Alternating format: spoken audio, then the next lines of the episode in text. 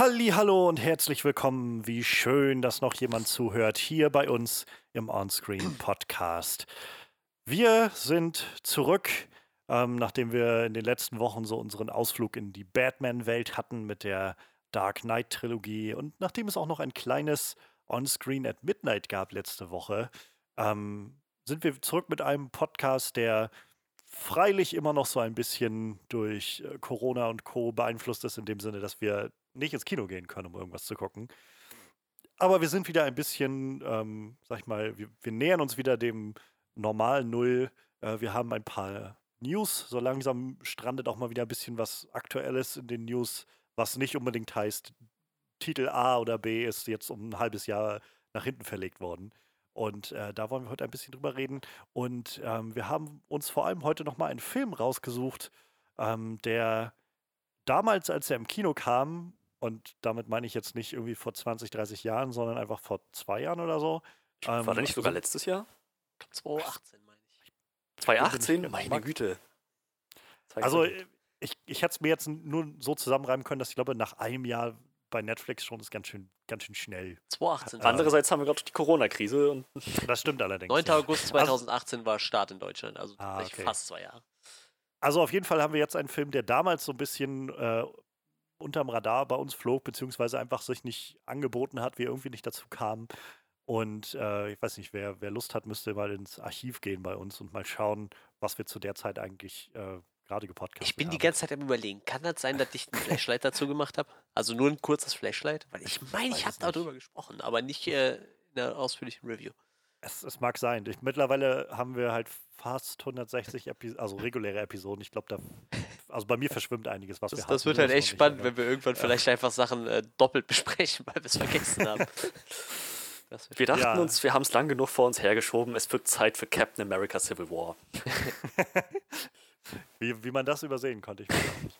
Nein, wir wollen heute, um es jetzt nicht noch länger rauszuzögern und da es sowieso schon im Titel steht, wir wollen heute über The Mac reden. Ähm, it's a Megalodon, wie Statham sagen würde. Ähm, denn der ist gerade bei Netflix gelandet vor ein, zwei Wochen und wir dachten uns, ja, wir haben sowieso gerade nicht so viel auf der Liste stehen. Schnappen uns doch mal was, was irgendwie hier gerade äh, möglich ist und was man mal aufholen könnte. Deshalb The Mac heute. Und äh, dazu, wie gesagt, News. Wir wollen heute ein bisschen reden über ähm, Sam Raimi, der ein bisschen wieder in den Schlagzeilen ist. Wir wollen reden über Charlize Theron ähm, und über das Dauerthema bei uns. Ich glaube, wir kommen keine, wahrscheinlich, weiß ich, fünf Folgen aus, ohne irgendwie mal drüber zu sprechen. Stephen King. ähm, fünf ist an, sehr großzügig geschätzt. ja, ich, ich, äh, ich glaube, ich weiß nicht, ob wir in den letzten Folgen so viel Stephen King besprochen haben, zum Beispiel, aber ja, es, es kommt häufiger zur Sprache. Und da fällt mir auch gerade ein, ich schaue gerade eine sehr, sehr gute Stephen King-Adaption. Ähm, eine Serie, die heißt The Outsider. Ähm, von dem Buch, was er 2018 oder so geschrieben hat. Richtig, richtig geil. Kann ich nur empfehlen. Ähm, ja, die, über die Sachen wollen wir heute so ein bisschen reden. Und ähm, mit wir, damit wir das nicht vergessen, ähm, meine ich natürlich unser altbewährtes Team, unser Horror-Experte Manuel. Hallo. Unser Witcher aus Kermorhen, äh, Frederik. Ja, danke. Ich habe tatsächlich in letzter Zeit ein bisschen über, nach, über nachgedacht. Vielleicht äh, komme ich nächste Woche mit einem besseren Vorschlag für den Spitznamen. Ja, ich habe jetzt auch mehr oder weniger improvisiert gerade. Ähm, ja, und meine Wenigkeit Johannes. Und ja, wir wollen jetzt gleich mit unseren News starten. Mal gucken, ähm, was, was wir da so haben, was sich da so anbietet. Ihr findet alle Links dazu, falls ihr jetzt direkt Sachen anspringen wollt. Timecodes sind alle in der Beschreibung drin äh, zu diesem Track. Und äh, ja, insofern glaube ich, können wir einfach mal starten mit unseren Highlights der Woche. Highlights der Woche. So, Highlights der Woche. Schon lange her, dass dieses Intro mal wieder zu hören war, das Gefühl.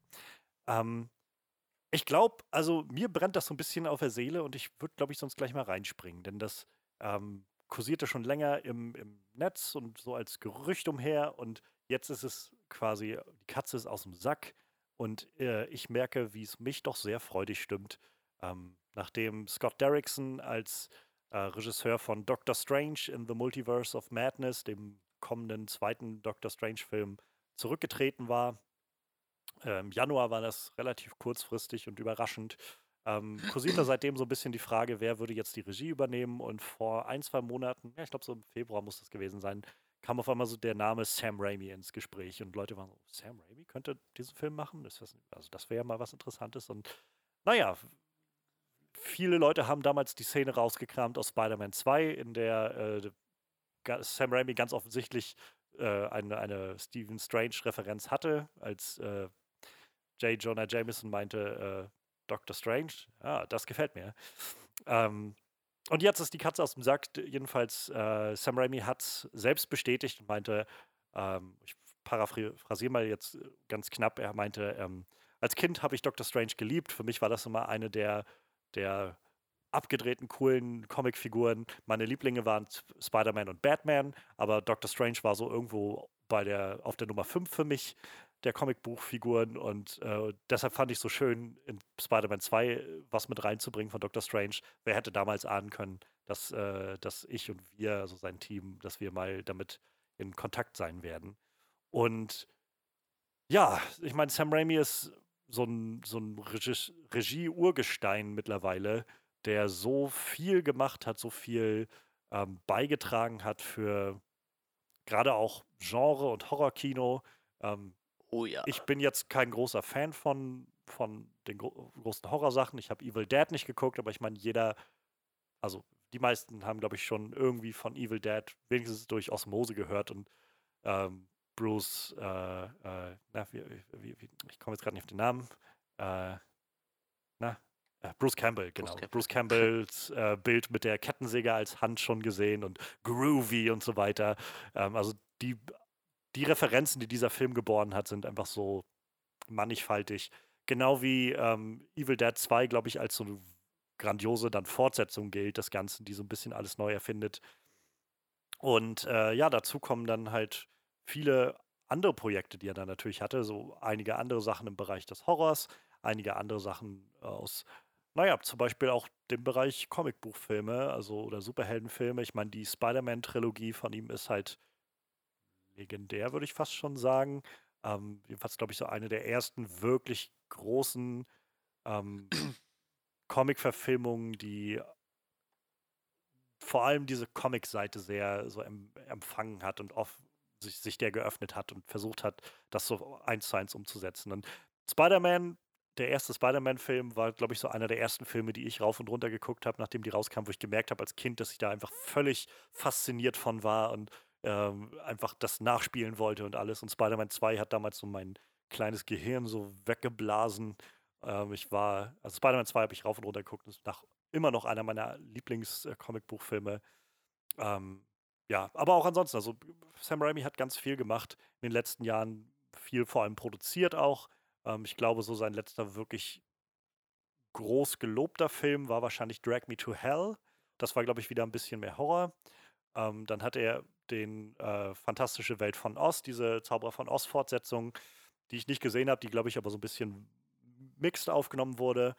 Und seitdem gab es dann so ein paar Fernsehepisoden, an denen er gearbeitet hat ähm, und, glaube ich, produziert halt auch gerade bei Ash vs. Evil Dead.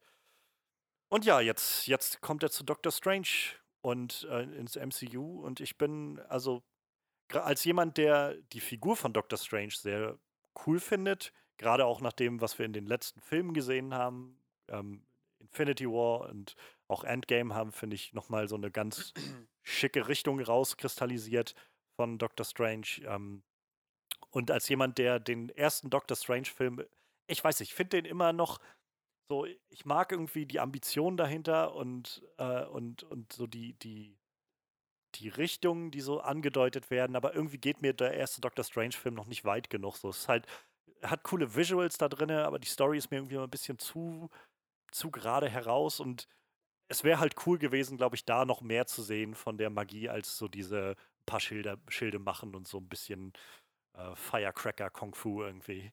Ähm, aber davon ab, also gerade deswegen bin ich dann doch sehr gespannt, was Sam Raimi wohl mit einem Doctor Strange-Film machen wird. Und ich glaube, allein der Titel schon, Doctor Strange in the Multiverse of Madness, ähm, deutet schon jede Menge weirde Extremitäten an und äh, man kann irgendwie durch die, durchs Multiversum reisen mit verschiedenen Sachen. Ich glaube, Sam Raimi kann eine richtig coole Sache dazu bringen, irgendwie so frischen Wind damit rein, reinhauchen in diesen Film. Und äh, natürlich die große Frage, die letztendlich bleibt, wen wird Bruce Campbell in diesem Film spielen? Und wen Ähm. wird Ted Raimi spielen? Weil der spielt ja auch in jedem Film einfach mit von seinem Bruder. Also ja, das, äh, keine Ahnung. Für mich ist, ich merke jedenfalls, wie mich das gerade sehr begeistert, das zu sehen und zu hören, dass ähm, Sam Raimi damit reingeht, dass der diese Plattform findet, so ein bisschen Full Circle das Ganze äh, erreicht und von Spider-Man, der das so losgetreten hat, so gerade diese frische Marvel-Richtung jetzt da eher wieder im MCU landet. Ich finde es toll. Ich, ich bin echt super gespannt, was daraus wird und äh, ja, keine Ahnung. Was, was meint ihr? Wie geht's euch? Also ich würde mich einfach mal direkt einklinken, weil ich Doctor Strange den Film ziemlich, ziemlich gut fand. Und ähm, also der, glaube ich, für mich ein bisschen, auch insgesamt ein bisschen besser funktioniert hat als für dich. Doctor Strange war gerade für mich so dieser, also diese charakterliche Reise, die Stephen Strange durchmacht, ähm, sehr, sehr gut nachvollziehbar. Und die visuellen Effekte waren halt, ähm, abseits davon, wie weit die Magie gegangen ist, einfach off the charts. Dazu hat dieser, der letzte, der letzte Kampf mit Dormammu, es war einfach ein ziemlich, ziemlich kreativer Film. Es, gibt immer die Leute, die sagen, das wäre im Prinzip nur Iron Man mit besseren Effekten. Das würde ich auf gar keinen Fall so unterschreiben. Stephen Strange ist tatsächlich eine andere Figur als, ähm, als Iron Man, hat einige Gemeinsamkeiten, aber auch gravierende Unterschiede. Und halt dazu, dieser, dieser ganze Film ist einfach mit diesem mystischen ähm, Aspekt, ist einfach, ist eine Komponente, die, die dem eine ganz andere Note verleiht. Ähm, ich fand, wie gesagt, Doctor, Doctor Strange super und dann halt die Rolle, die Doctor Strange in, ähm, in, in Endgame, äh, Quatsch, in Infinity War und Endgame gespielt hat, die Reihenfolge, äh, fand ich wirklich sehr gut eingebracht. Er war ja Schlüssel des Ganzen. Ja. Er war ausschlaggebend dafür, dass tatsächlich die eine mögliche Zukunft eingetreten ist, in der sie gewinnen. Und ich fand, das war eine sehr schlaue Art, diesen Charakter einzusetzen und halt auch insgesamt mit allen anderen ähm, gut interagieren zu lassen, zusammenarbeiten zu lassen, ihn überhaupt erstmal den anderen vorzustellen, diese Welt der Magie.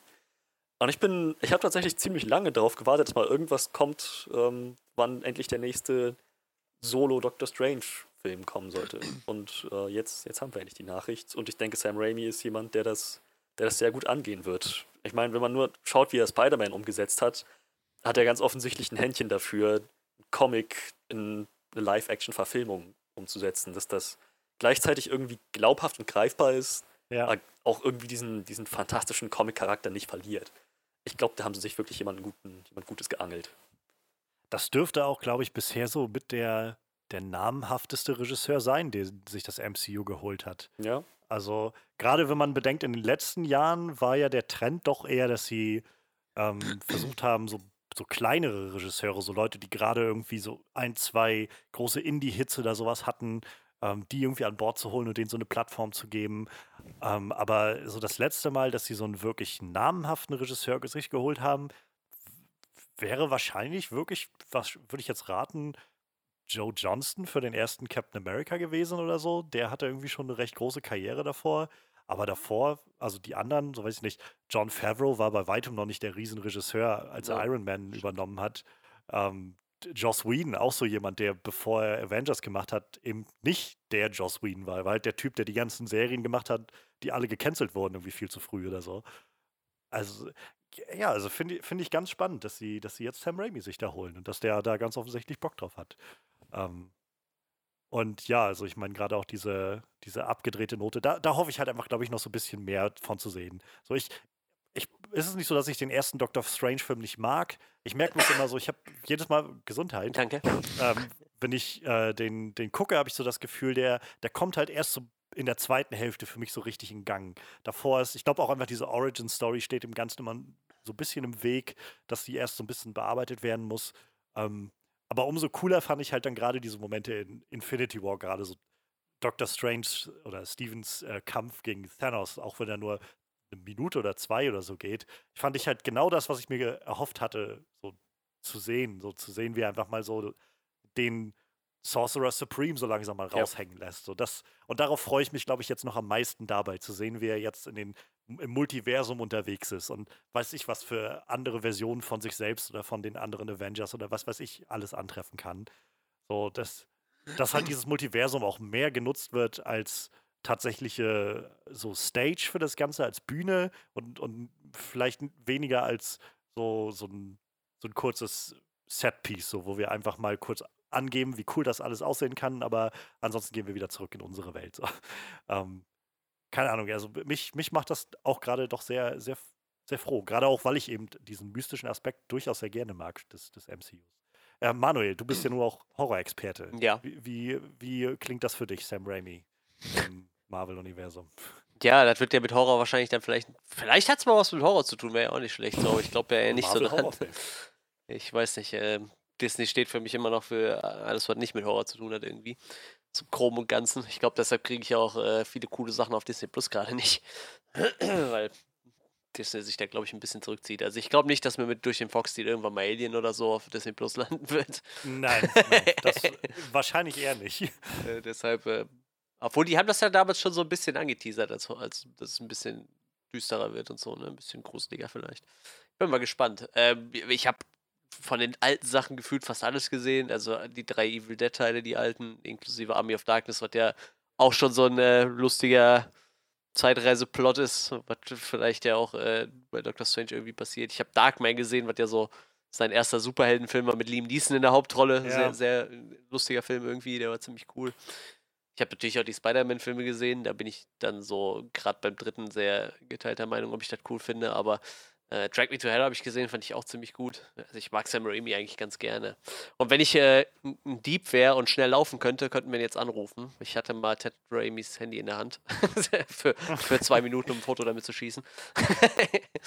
ähm, auf, auf einer Comic-Con. Wollte der mit zwei Kumpels, mit denen ich da gerade stand, wollte ein Foto mit denen machen, weil die coole Kostüme hatten. Dann habe ich schnell ein Foto geknipst. Ähm, nee, Spaß beiseite. Also doch ist so passiert, aber ich hätte nicht sein Handy geklaut, glaube ich. Ich glaube, dann hätten mich schnell zwei, drei Securities ziemlich schnell zur Strecke gebracht. So. Ähm, ja, in den letzten Jahren hat er ja viele Horrorfilme auch noch produziert, die ich gesehen habe. Und dann das Evil Dead Remake, ich, oder Remake ist es eigentlich nicht. Das Ende ist ja dann wieder relativ, äh, spielt ja dann quasi wieder im selben Universum. Ja, ich bin da echt gespannt drauf. So, ich, ich mag den Typ eigentlich ganz gerne. Wie gesagt, Spider-Man, die, die sind schon ganz gut. Ich glaube, ich, glaub, ich, hab- ich mag die Filme eigentlich ganz gerne. Ich bin nur nicht so der riesen Tobey Maguire-Fan, glaube ich, in der Rolle. Und wie gesagt, den dritten fand ich halt nicht so geil, aber die, früher habe ich die schon ziemlich abgefeiert. Und ja, warum nicht? Also, die haben echt große Pläne mit Doctor Strange, scheinbar, ne? Wenn sie, wenn sie ihm das an die Hand geben, so, ne? Ja. Ich Er ist halt so die neue, die neue Garde, ne? nachdem die alte Riege der, der Hauptfiguren letztendlich im Großen und Ganzen den, Nagel, äh, de, de, äh, den Mantel erstmal weggehängt hat. Ähm, also ich meine, Thor ist halt noch da, Ja. dem bleibt halt noch irgendwie so ein bisschen neue Filme und die Guardians haben halt noch was ausstehen, aber so die davon ab, die großen, so Black Widow ist im Prinzip auf dem Weg raus. Ähm, Tony Stark und Captain America sind sowieso schon jetzt erstmal weg.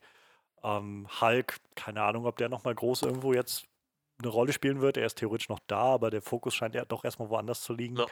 Ähm, warum nicht dann jetzt das nutzen, um Doctor Strange wirklich mal die große Bühne zu geben, nachdem wir jetzt schon gesehen haben, dass er mehr Sorcerer Supreme ist.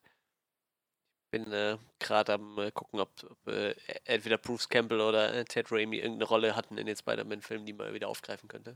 Na, Bruce Campbell ja auf jeden Fall. Der war ja in jedem Film immer dabei. Ja, Ted, Raimi auch, aber der hat jedes Mal was anderes gespielt und jetzt nichts, äh, Ja. was man so kennen kann. Bruce Campbell ja letztendlich Ja, auch. das weiß ich gerade gar nicht Also, was er alles gespielt Kommt hat. halt drauf an. Wenn äh, Sie- sagen immer wieder, dass der Plan ja gewesen wäre für Spider-Man 4, dass Bruce Campbell Mysterio gespielt hätte. Das hätte ich auch Und dann die, der Reveal gewesen wäre, dass all diese Rollen, in denen er in Spider-Man 1, 2 und 3 dabei war, dass das alles halt Quentin Beck gewesen wäre. Ob das jetzt stimmt oder sie sich das einfach im Nachhinein jetzt ausreden oder einfallen lassen und so darstellen, weil wer will ihnen das jetzt abstreiten? So, das, keine Ahnung. Ähm, aber er war auf jeden Fall immer dabei. Ja. Also. Und er hat auch gleich auf Twitter schon gestern, glaube ich, nachdem die Nachricht offiziell kam von, von Sam Raimi, hat er gleich kommentiert mit einem, ähm, naja, der, es muss doch irgendjemanden geben, der äh, dem guten Doktor die Stirn bietet oder was. also Bruce Campbell ist da schon, schon drauf eingestellt, dass der da irgendwo wenigstens in irgendeiner Form nochmal auftauchen wird. Bruce Campbell wird niemandem die Stirn bieten, er bietet ihm höchstens das Kinn.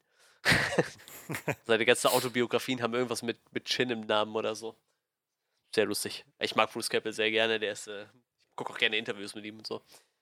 Ja, vielleicht können sie ihn irgendwo einbauen. Ich weiß, muss jetzt vielleicht keine Hauptrolle sein. Ich, ich glaube, ich, ich mag den gerne, aber ich glaube, der ist nicht der beste Schauspieler der Welt. Ich glaube, der spielt eher so gerne mal irgendwelche schrägen Rollen, aber ich, äh, ja, ich weiß nicht. Ich würde mich schon freuen, wenn er eine bisschen größere Rolle kriegt als diese kleinen Spider-Man-Rollen. So. Ich mag ihn dann doch ganz gerne. Und Ted Raimi ist eigentlich auch ein ganz cooler Typ. Mag ich auch immer ganz gerne. Ja, ich äh, freue mich da drauf. Ich finde das ganz cool eigentlich. Disney Plus hat ja, Ja, jetzt, äh, Disney hat ja jetzt auch ein bisschen angekündigt, ein paar Filme, die fürs Kino geplant waren, direkt auf Disney Plus zu veröffentlichen. Ne? So ein paar kleinere Ja, auf jeden Fall. Aber ja. hat halt irgendwie auch nochmal klar gemacht, dass das Kino schon ihr Hauptziel ist, so ne, für ihre Releases. Also was sehr positiv Ich glaube, ist. du kannst halt einfach nicht so eine, so eine 100 Millionen, 200 Millionen Dollar Budget-Filme auf einmal ausgleichen mit Ja, einem ja, Screen. klar. Ich glaube, das funktioniert einfach nicht. Das sowieso. Aber ist auf jeden Fall nett zu hören. Ich hoffe, ich wünsche mir eigentlich, dass, so, dass viele Studios sowas ähnliches noch sagen, halt, ne, dass man schon irgendwie guckt, dass man die. Weil irgendwie schwingt ja doch öfter so mit, dass die Leute sich vielleicht irgendwann doch dran gewöhnen, Sachen eher zu streamen, als ins Kino zu gehen. Ne? Und äh, Ja. wenn die Studios dann wenigstens noch die Fahne irgendwie fürs Kino hochhalten, so, dann, dann ist das, glaube ich, schon ganz cool. Und wie gesagt, Disney war jetzt, glaube ich, so mit der eins der ersten Studios, wo ich das jetzt wirklich mitgekriegt habe. Ich glaube, es ist auch heute oder gestern irgendwie, haben die da was zu gesagt, ne? Wo diese neue Release-Schedule von denen rauskam für die nächsten Jahre irgendwie Naja, dann gesagt haben, dass schon der Hauptaugenmerk noch auf, aufs Kino liegt halt, ne? Naja, ja, das wird sich dann in den nächsten Monaten ergeben, was so Ich auch. bleibt, was noch sich ändert oder so, wie es erstmal vielleicht alles wieder hochfährt so langsam. Mal gucken. Aber schon mal schön zu hören, dass sie auf jeden Fall, also so, solche Planungen auf jeden Fall nicht stehen bleiben. Ja. Und äh, so, ja, Doctor Strange trotzdem weiter Form annimmt. Ähm, wenn ich das richtig in Erinnerung habe, soll die, ähm, die Scarlet Witch äh, Vision-Serie auch ziemlich direkt in diesen Film reinspielen, in die Ah, Doctor okay. Strange Multiverse-Sache, Multiverse-Sache, wahrscheinlich einfach durch Scarlet Witch, die so multiversumsmäßig da so ein bisschen freidrehen wird oder so. Mal gucken. Ja, ähm, ich glaube, das, das i-Tüpfelchen in dieser ganzen Geschichte wäre noch, wenn sie vielleicht, also ich glaube, Sam Raimi hat ein vor allem Händchen dafür, gute Villains zu machen. Oh ähm, ja. Jedenfalls aus den Spider-Man-Filmen. Ähm, mit, mit Dormammu ist, äh Quatsch, mit, mit äh, wie heißt er denn? Der, äh, der andere Zauberer äh, aus, aus dem ersten Doctor Ach Strange. ja. Ähm, Ähm, irgendwas mit M war es auch, glaube ich. Mo Äh, Mordo, genau, Ja. Mordo. Ähm, das, äh, der ist ja schon mehr oder weniger etabliert. Ich glaube, aus dem kann man noch was Cooles machen. Und wenn er vielleicht noch irgendwie äh, Alfred Molina irgendwie mit reinkriegt in diesen Cast, ich glaube, das wäre so das Träumchen für mich. Auch, auch so einer dieser Schauspieler, die ich so liebe, seit, also seit Spider-Man 2 und seitdem irgendwie jedes Mal, wenn der irgendwo auftaucht, denke ich, so ein großartiger Typ. Aber sieht man auch viel zu selten. Ja, fällt gerade noch was Lustiges ein. Äh, die hatten jetzt äh, Samuel L. Jackson gefragt, wer so sein Lieblings-Avenger ist. Wisst ihr, was er gesagt hat? Nick Ja, Fury. natürlich. aber so, ja, Nick Fury, weil ich den gespielt habe. So. Und dann hat er aber gesagt, das wäre Black Widow, wäre so sein Lieblingscharakter eigentlich. aber erst hat er gesagt, ja, Nick Fury, was ist so eine Frage? So, und den habe ich doch gespielt. Aber ich mag Sam Jackson. Bringt immer so. Das hat der Unterschied zu Sam Jack äh, von Sam Jackson zu Harrison Ford. Wenn sie ihn halt fragen, so wer ist dein liebster Star Wars Charakter, sagt er halt, I don't care. Das ist, Mag ich irgendwie auch an Harrison Ford. Der ist immer so offen und Ja. gerade raus. Das, geht, das interessiert mich als Scheiß. ich werde hierfür bezahlt. ja, das Ah. ist so geil. Aber wie gesagt, Aber das ist irgendwie, das ist irgendwie ein bisschen ernüchternd, wenn man so, wenn man dann echt den Eindruck hat bei Harrison Ford, der ist nicht enthusiastisch bei seinen Rollen, so richtig. Ich glaube, das Einzige, was ihn so wirklich scheinbar interessiert, ist Indiana Jones. Ist so mein Eindruck. Dass das sowas ist, wo er schon dahinter steht und er auch immer wieder sagt, es wird keinen anderen Indiana Jones außer mir geben und ich will den fünften auf jeden Fall noch machen und so. Aber ich glaube, gerade so Han Solo ist so eine Rolle, wo der einfach, ich glaube, damals war ja schon das Gerücht, dass er immer wieder George Lucas dazu überreden wollte, dass er Han Solo endlich sterben lässt. Empire oder dann Oh. Return of the Jedi und so und ihn immer hat nicht sterben lassen. Dann ist so, ich, keine Ahnung, der wird einfach so, ich, ich, es reicht mir. Ich ist schon ein Wunder, dass sie ihn für äh, Rise of Skywalker nochmal überredet bekommen haben, für eine Szene zurückzukehren. nochmal, vielleicht haben sie das beim ersten Teil schon festgelegt, dass es eventuell nochmal dazu kommen könnte. Vielleicht haben sie das einfach schon mit unterschreiben, dass der bitte da nicht mehr rauskommt. Aber es gibt schon Ja, so ein paar coole. Charaktere in Hollywood. äh, Der Harrison Ford, aber wie gesagt, Sam Jackson, der, der, der schießt irgendwie immer den Vogel ab. So. Warum haben sie denn lilanes äh, Laserschwert als Mace Window? Ja, weil es cool ist. also, Sonst wäre das selbstverständlich. Rennt irgendwo in Hollywood in einem Studio rum und sieht da so ein Anime und guckt sich den Ansatz so, Alter, der Charakter ist so cool, den kann sowieso nur ich sprechen. Und so wurde dieser komplette Anime nicht wie das üblich ist auf Japanisch veröffentlicht, sondern auf Englisch. Und dann nochmal Japanisch vertont, aber die Originalsprache von diesem Anime, der in Japan produziert wurde, ist einfach Englisch, weil Sam Jackson gesagt hat, diesen Afro-Samurai, den kann sowieso nur ich sprechen. So. Der ist einfach total gut, der Typ. Schmeißt einfach so eine komplette Produktion um, weil, weil ihm das gerade gut in den Kram passt. So. Ja. ja, der ist halt auch so sehr, sehr direkt, glaube ich, einfach mit allem. Ich liebe ein, einfach dieses äh, Interview, was man von ihm kennt, wo er mit Lawrence Fishburne verwechselt wird. Wo ihn, glaube ich, jemand darauf anspricht, dass er in Matrix oder so dabei war oder so. Der dann irgendwann mal, Man, I'm not Lawrence Fishburne. We don't look all alike, okay? ja. Ach ja, ist schon. So, aber ich meine, solche, solche Leute machen das Ganze dann auch irgendwie interessant, Ja. wenn man dann das Gefühl hat, diese bunten Charaktere, die dann da umherlaufen. Ja. Ähm, ich würde sagen, dann soweit erstmal zu Doctor Strange äh, in the Multiverse of Madness. Mal gucken, was es da dann so demnächst noch an, an Mitteilungen gibt. Ich glaube, eigentlich sollten die Produktionen dazu jetzt im Sommer starten. Mal schauen, ob das jetzt tatsächlich also passieren kann. Ähm, ich glaube, momentan ist der Starttermin nächstes Jahr im November für den Film. Ja. Ähm, wo wir jetzt bei einer Fortsetzung waren, gehen wir doch gleich zur nächsten, denn ähm, nach etwas längerem Warten und so ein bisschen herumgedruckse gibt es jetzt ganz offensichtlich Neubewegung für ein äh, Sequel, auch aus einem Film, über den wir schon im Podcast geredet haben. Nicht wahr, Frederik? Absolut richtig. Und äh, wie la- wann, wann kam der raus? 2017? Äh, ja, 2017. Ja. Genau. Und ich glaube, wir waren, wir waren uns alle einig, dass das ein ziemlich, ziemlich cool gemachter Film war. Kein, kein perfektes Meisterwerk, aber ein wirklich cooler Film. Der auch nicht nur von der Story her, sondern auch von der ganzen Machart her gerne ein Sequel produzieren darf. Ähm, richtig, Atomic Blonde, der 2017 rauskam mit Charlize Theron in der Hauptrolle. Und ich meine, sie hat damals auch schon mitproduziert, oder? Ja, die war damit Produzentin. Die hat, Genau. glaube ich, sehr viel mit eingewirkt. Ähm, hat man gemerkt, es war ein richtiges Leidenschaftsprojekt von ihr. Äh, zu diesem Film soll jetzt ein Sequel kommen. Es stand wohl schon seit geraumer Zeit ähm, so im Raum, dass das Sequel von einem Streamingdienst produziert werden soll. Jetzt äh, richten sich äh, so die, die, das Wort auf der Straße, richten sich alle Gerüchte so auf Netflix. Offiziell ist das noch nicht bestätigt. Ähm, allerdings ist es wohl sehr, sehr wahrscheinlich.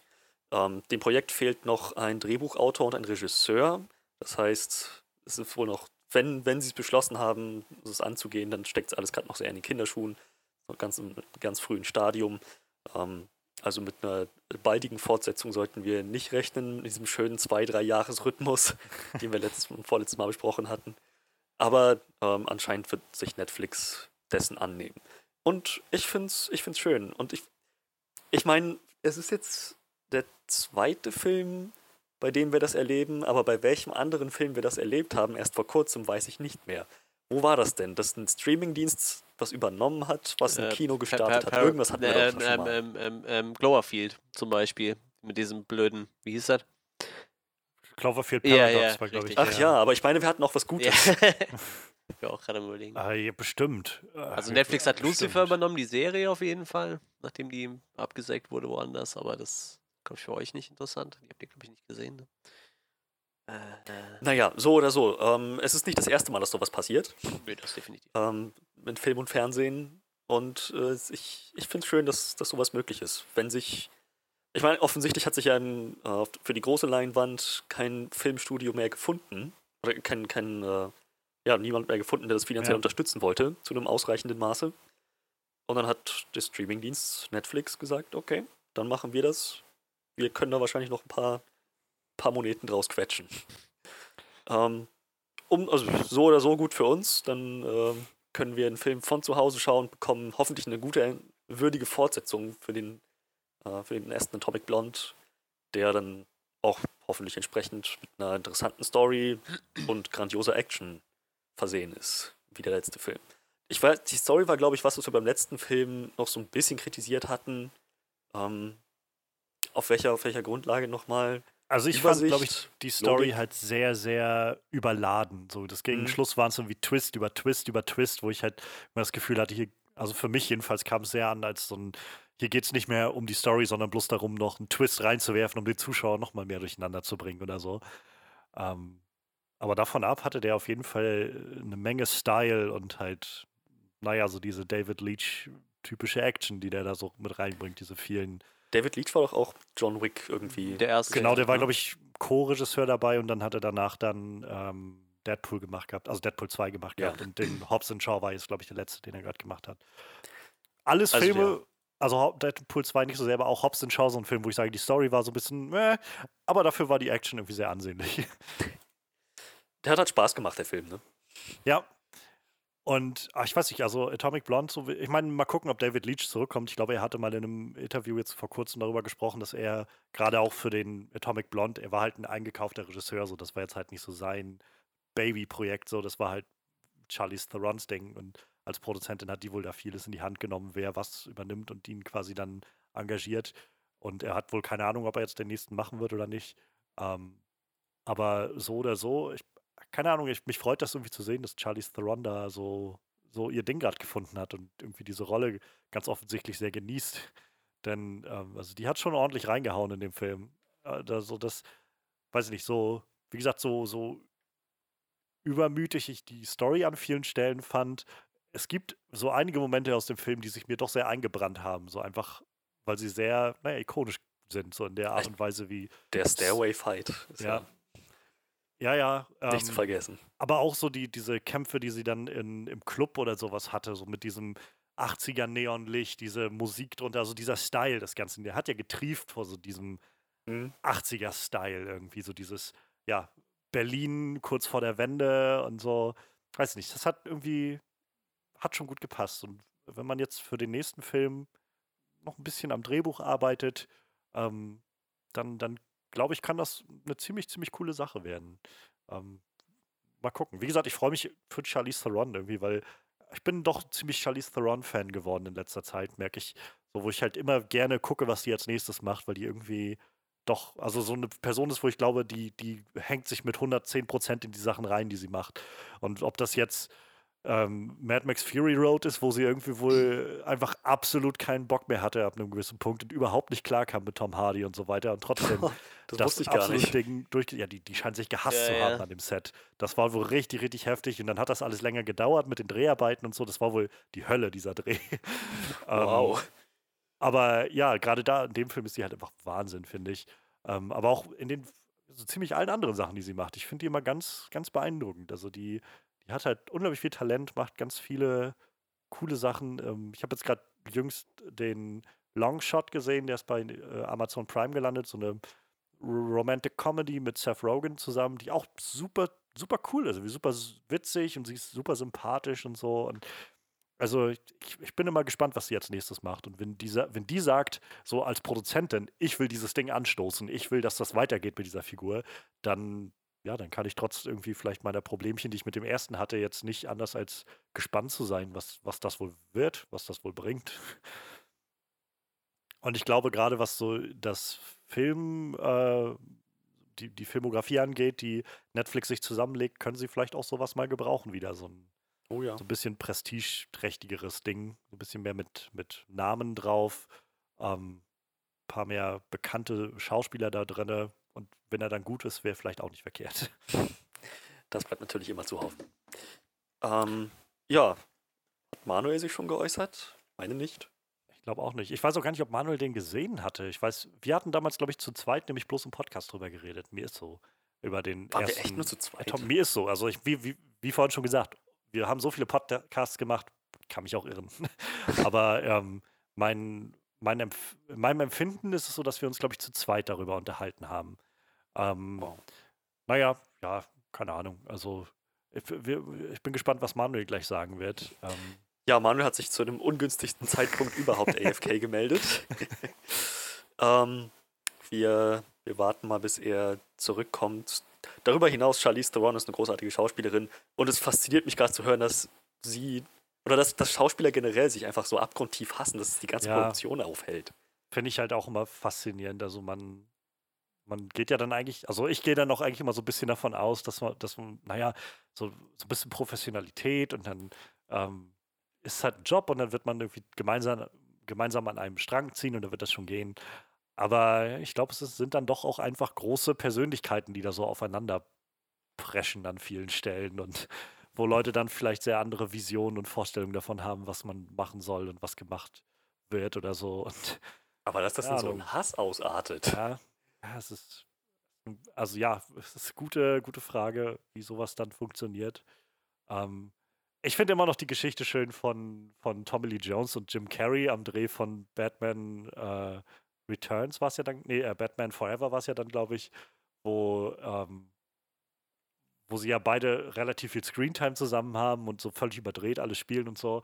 Und es gibt diese Story, wie Jim Carrey eines äh, Abends, während die Dreharbeiten gerade liefen, ist er dann irgendwie nach Ende des Drehtags irgendwie wollte essen gehen, ist dann in ein Restaurant gegangen und hat dann in dem Restaurant ähm, Tommy Lee Jones und dessen Frau oder so sitzen sehen, wie die da gesessen haben. Und er dachte, ich gehe mal hin und begrüße den und so. Und so, hey, ja, und dann, wie, wie geht's und so. Und dann ist Tommy Lee Jones voll aufgestanden, hat ihn begrüßt und ihn umarmt und ihm ins Ohr geflüstert, ähm, I hate you. I really don't like you. I can't sanction your buffoonery. Das ist wohl der genaue Wortlaut, den er hatte. Und äh, ja, das ist die Story, wie Jim Carrey irgendwie ja, Tommy Lee Jones getroffen hat und Tommy Lee Jones ihn, ihn hasst. Weiß nicht, ob das immer noch so ist, aber damals war das wohl, keine Ahnung, ihm, äh, Tommy Lee Jones einfach alles zu, zu albern, was er gemacht hat oder so. Ich weiß es nicht. Es gab doch noch irgendeinen Schauspieler. Also, also ja, also, ähm, Lena Headey und äh, der, der von, von Braun, Oh ja, von, von Aber es gab Braun, doch ja. noch irgendwas, wo die sich ganz lange gehasst haben, mittlerweile aber Freunde sind. Ah, gute Frage. Ich glaube, also, was ich dazu gerade kürzlich gelesen habe, war, ähm, dass, dass äh, Kevin Smith und, und Ben Affleck vor Jahren halt einen ziemlich großen Streit hatten und seitdem halt nicht mehr miteinander gesprochen haben und so. Und jetzt gerade für den Silent Bob, äh, Jay und Silent Bob Reboot-Film, ähm, den Manuel sich dann irgendwann demnächst nochmal vornehmen wird hier im Podcast, äh, da ist ja Ben Affleck auch wieder dabei und dass sie sich dafür seit 15 Jahren oder so nachher mal ausgesprochen haben und keine Ahnung so. Also ich hatte ein Interview gelesen mit Kevin Smith, wo er darüber gesprochen hatte und das war irgendwie ganz, weiß nicht, war ganz schön, das zu lesen, weil er halt so meinte, naja, es gab diesen Moment, wo ich, wo ich äh, im, beim Schreiben saß und jemand auf mich zukam von den anderen Autoren und vom Team und meinte halt, weißt du, wir bräuchten eigentlich noch Ben Affleck so in dieser Rolle, dass der dann nochmal zurückkommt aus deinen alten Filmen und so und weiß nicht, hast du, willst du nicht irgendwie mal kontaktieren? Und er meinte, ich weiß nicht, also sagen wir doch ganz ehrlich, der will doch wahrscheinlich sowieso nicht mit mir reden. So, und ähm, er dann einfach irgendwie einen Abend auf blauen Dunst dessen Telefonnummer, die er noch hatte, angeschrieben hat, mit so einem, hey, bist das immer noch du? Und dann Ben Affleck zurückgeantwortet mit so einem, ähm, ja, wer bist denn du, so ungefähr? Und dann, dann er, wer bist denn du? Und dann meinte er irgendwie, äh, hier ist Ben Affleck. Dann ja, hier ist Kevin Smith. Und dann dachte er halt so, wohl Kevin Smith, ja, das, das war's jetzt, das ist das Gespräch vorbei. Und dann kam aber von Ben Affleck halt so ein, hey Mann, wie geht's dir? Ich höre, du drehst gerade einen Film und so, wie, wie, wie läuft das und so und zurück. Und ähm, naja, sie hatten dann wohl noch, also er hat ihm dann wohl noch eine längere Nachricht geschickt, wo er einfach auch meinte, irgendwie, keine Ahnung, nachdem er einen Herzinfarkt hatte und fast gestorben wäre, es ist, es gibt irgendwie zu viele gute Sachen auf der Welt und zu viele Dinge, die man tun kann, als dass man auf solche, solche Streits sich irgendwie zurückbesinnen sollte. Und na, irgendwie scheinen sie das Kriegsbeil begraben zu haben. Und so ist Ben Affleck dann jetzt in diesem neuen Kevin Smith-Film mit drinne. Und äh, der war wohl auch ganz happy, so einfach so, ja, und ich komme mal wie für zwei Drehtage vorbei und dann, dann machen wir das kein Ding und so. Und weiß ich. Das sind dann die schönen Geschichten. Habe ich was verpasst? Sorry, ich musste kurz. Ja, wir haben gerade eine Menge Zeit überbrücken müssen. ähm, also hoffen wir, dass du es äh, jetzt wieder gut machst. Was hältst du denn von der, der Fortsetzung zu Atomic Blonde? Hast, was, wir haben gerade auch noch mal kurz drüber gesprochen. Wie viel hast du denn von Atomic Blonde überhaupt mitbekommen damals? Gar nichts. Der ist immer noch auf meinem Pile of Shame. Den habe ich bis heute nicht gesehen. Ja, dann, dann war das so. Ja, der, ich wollte gerade so, ich so, oh, scheiße, den hast du immer noch nicht gesehen. Wollte ihn so auf meine Liste setzen. Guck so, ja, der steht an zweiter Stelle auf meiner Liste. So, also, Deshalb meintest du kurz AFK, nicht wahr? Du wolltest einfach fix ja, Film ich habe jetzt schnell den Film durchgesäppt in zwölffacher Geschwindigkeit. Nein, ich musste mein Auto umparken. Fast dasselbe. Oh Mann. Ja, nee, äh, tatsächlich, wie gesagt, der Film ist immer noch auf äh, meinem Pile of Shame, aber ähm, Ich glaube, gerade dir wird der, also könnte der extra gut gefallen, weil die, ich meine, du, so oft wie du schon darauf hingewiesen hast, dass du dich diese ganze 80er-Ästhetik so sehr catcht und äh, mitreißen kann. Der Film spart damit echt nicht. Also der, der lässt das ordentlich reintriefen in jede Faser des Ganzen. Ja, ich bin halt Kind der 80er. Nee, Blödsinn bin ich nicht. Ich bin in den 80er geboren, aber ich bin kein Kind der 80er. Ich bin da nie aufgewachsen. Wir auch nicht. Wir fanden den Film trotzdem cool. nee, also, nö, warum, warum auch nicht, ne? Ich glaube, ich, ich, äh, ich wollte den auch die ganze Zeit schon gucken, so, ne? Vor allem, weil ja doch ein Teil vom John Wick-Team da irgendwie dran beteiligt ist. Allein das wäre schon ein Grund, weil die Action ja scheinbar doch sehr äh, zu überzeugen weiß. Möchte ich den auf jeden Fall sehen. Ähm, der steht halt eigentlich schon ewig lang auf meinem Pile of Shame, aber irgendwie habe ich bis jetzt noch nicht die Gelegenheit gehabt, den zu sehen. Aber ja, den würde ich auf jeden Fall gucken. Und ja, wenn der Film äh, einen zweiten Teil wert ist, dann äh, soll es mir auch egal sein, wer Netflix das übernimmt und das macht, ne? Warte, was? Ich, jetzt bin ich verwirrt. Gerade hier Atomic Blonde Artikel offen und dann steht hier so Rolle, Merkel, Schauspieler, Bill Skarsgård. Ich so, was? Wie? Was? was? Scheinbar gibt es einen Charakter, der Merkel heißt. Ich glaube, das hat mit Angela Merkel Stimmt, nichts zu tun. doch, ich erinnere mich. Ich erinnere mich, glaube ich, so vage. Ich glaube, das, das war einer auch dieser. Die Merkel sein, oder nicht? Ähm, nee, ich glaube, Ja, das ne? war halt einer der, der Undercover, äh, weiß ich nicht, Leute vom, von der SED oder vom, vom äh, Nachrichtendienst oder irgendwie sowas von diesen tausend Leuten. Und ich glaube, dessen Name war, oder Deckname war, glaube ich, Merkel, wenn ich mich recht Ja, erinnere. das ist hier So äh, vage klingelt da Pe- was. Pennywise quasi, ne? Der Schauspieler. Ja, ja, genau. Und James McAvoy ist auch dabei gewesen. Ja, das, das wusste ich tatsächlich noch, aber Ziemlich, ziemlich nice. es war auch nur so gerade beim Vorbeizoomen so, oh, Bill Skarsgård, wen hat der denn gespielt? Merkel. Was? Wie? Merkel? Das macht keinen Sinn. Egal. Äh, ja, in der heutigen Zeit macht dieser Name vielleicht einfach keinen Sinn, wenn es eben Politikerin gibt, die Merkel heißt. Ja, ähm. Ich äh, sage euch dann, was ich von dem zweiten Teil erwarte, wenn ich den ersten dann gesehen habe. Gucken wir mal. Alles klar. Na gut, ja, dann schätze ich mal, bleiben wir erstmal gespannt und warten auf weitere Meldungen diesbezüglich. Jo, dafür äh, kann Manuel jetzt, glaube ich, ein bisschen reden von Dingen, die ich auf jeden Fall noch nicht gesehen habe und von denen ich nur ganz vage weiß, was es ist. Ja, vor allem habe ich gerade den Artikel zugemacht in dem Moment, wo du es gesagt hast. ich wollte eigentlich den Atomic Blonde Artikel zumachen und habe dann den, den äh, Artikel zugemacht. Ja, ähm, es reißt nicht ab. Es kommt eine neue Stephen King-Verfilmung. Oh Wunder. ähm, ja, aber ähm, diesmal tatsächlich noch nichts, was man irgendwie noch nicht kennt oder ähm, so, ich sag mal, mehr oder weniger was Neues wie ähm, Dr. Sleep, sondern ähm, Salem, Salem's Lot wird nochmal neu verfilmt. Ich glaube, da gab es sowohl einen Film von als auch eine Serie, also so eine Miniserie, meine ich, aus den 70ern. Es gab wohl so eine, genau, es gab wohl eine äh, Miniserie aus den 70ern und dann später nochmal so ein, ähm, zwei Teile. so ein, so ein ja, Fernsehfilm, ja. so wie den It-Film auch. Aber so einen Kinofilm gab es halt noch nicht Ja. bisher. Ja, ähm, Salem's Lot ist, glaube ich, so. Würde sagen, eigentlich ist das der erste richtige Roman. Wenn man ehrlich ist, also Carrie kannst du auf 90 Seiten runterbrechen, der Rest ist halt mit fiktiven Zeitungsartikeln gefüllt. ist also wirklich so, weil Stephen King halt äh, das mehr oder weniger auch nur als Kurzgeschichte geschrieben hat, aber das Studio gerne einen Roman haben wollte. Ich glaube, das hat auch nur 200 Seiten oder so insgesamt mit diesen ganzen Zeitungsartikeln. Ähm, ich würde sagen, so Salem's Lot kann man schon sagen, ist wahrscheinlich so sein erster richtiger großer Roman. Ich glaube, das hat auch irgendwie fast 400 Seiten oder so. Ich sehe es gerade nicht in meinem Regal. Irgendwo steht es hier. Ähm, habe ich auch dann äh, zur Abwechslung mal gelesen. Meistens sage ich ja, ich habe das Buch im Regal stehen, aber noch nicht gelesen. Aber äh, Salem Slot habe ich tatsächlich gelesen, weil ich mal alle Stephen King Bücher der Reihe nachlesen wollte. Ähm, ist so Alle. Was für ein Projekt. ja, wenn schon, denn schon, oder? ich bin halt also Stand gescheitert. Ich glaube, das ist der fünfte Roman oder so. Also ich bin nicht so weit gekommen tatsächlich. Ähm, ja, ich habe dann zwischendurch halt auch andere gelesen und mich da nicht dran gehalten. Eigentlich war das Ziel, das große Ziel ist, äh, The Dark Tower zu lesen.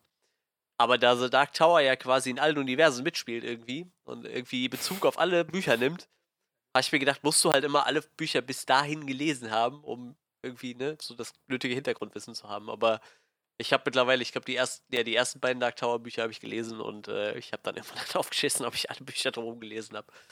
Aber äh, Salem's Lot habe ich gelesen, ja. Äh, das ist mehr oder weniger so eine, ja, ist schon eine st- stark abgeänderte Version von, von Bram Stokers Dracula, kann man sagen. Bisschen modernisiert, aber ich, kann man sagen, Hommage oder einfach äh, Neuinterpretation. Ich weiß nicht, also es beruht mehr oder weniger schon, schon auf, auf äh, Dracula und spielt halt in äh, Jerusalem's Lot.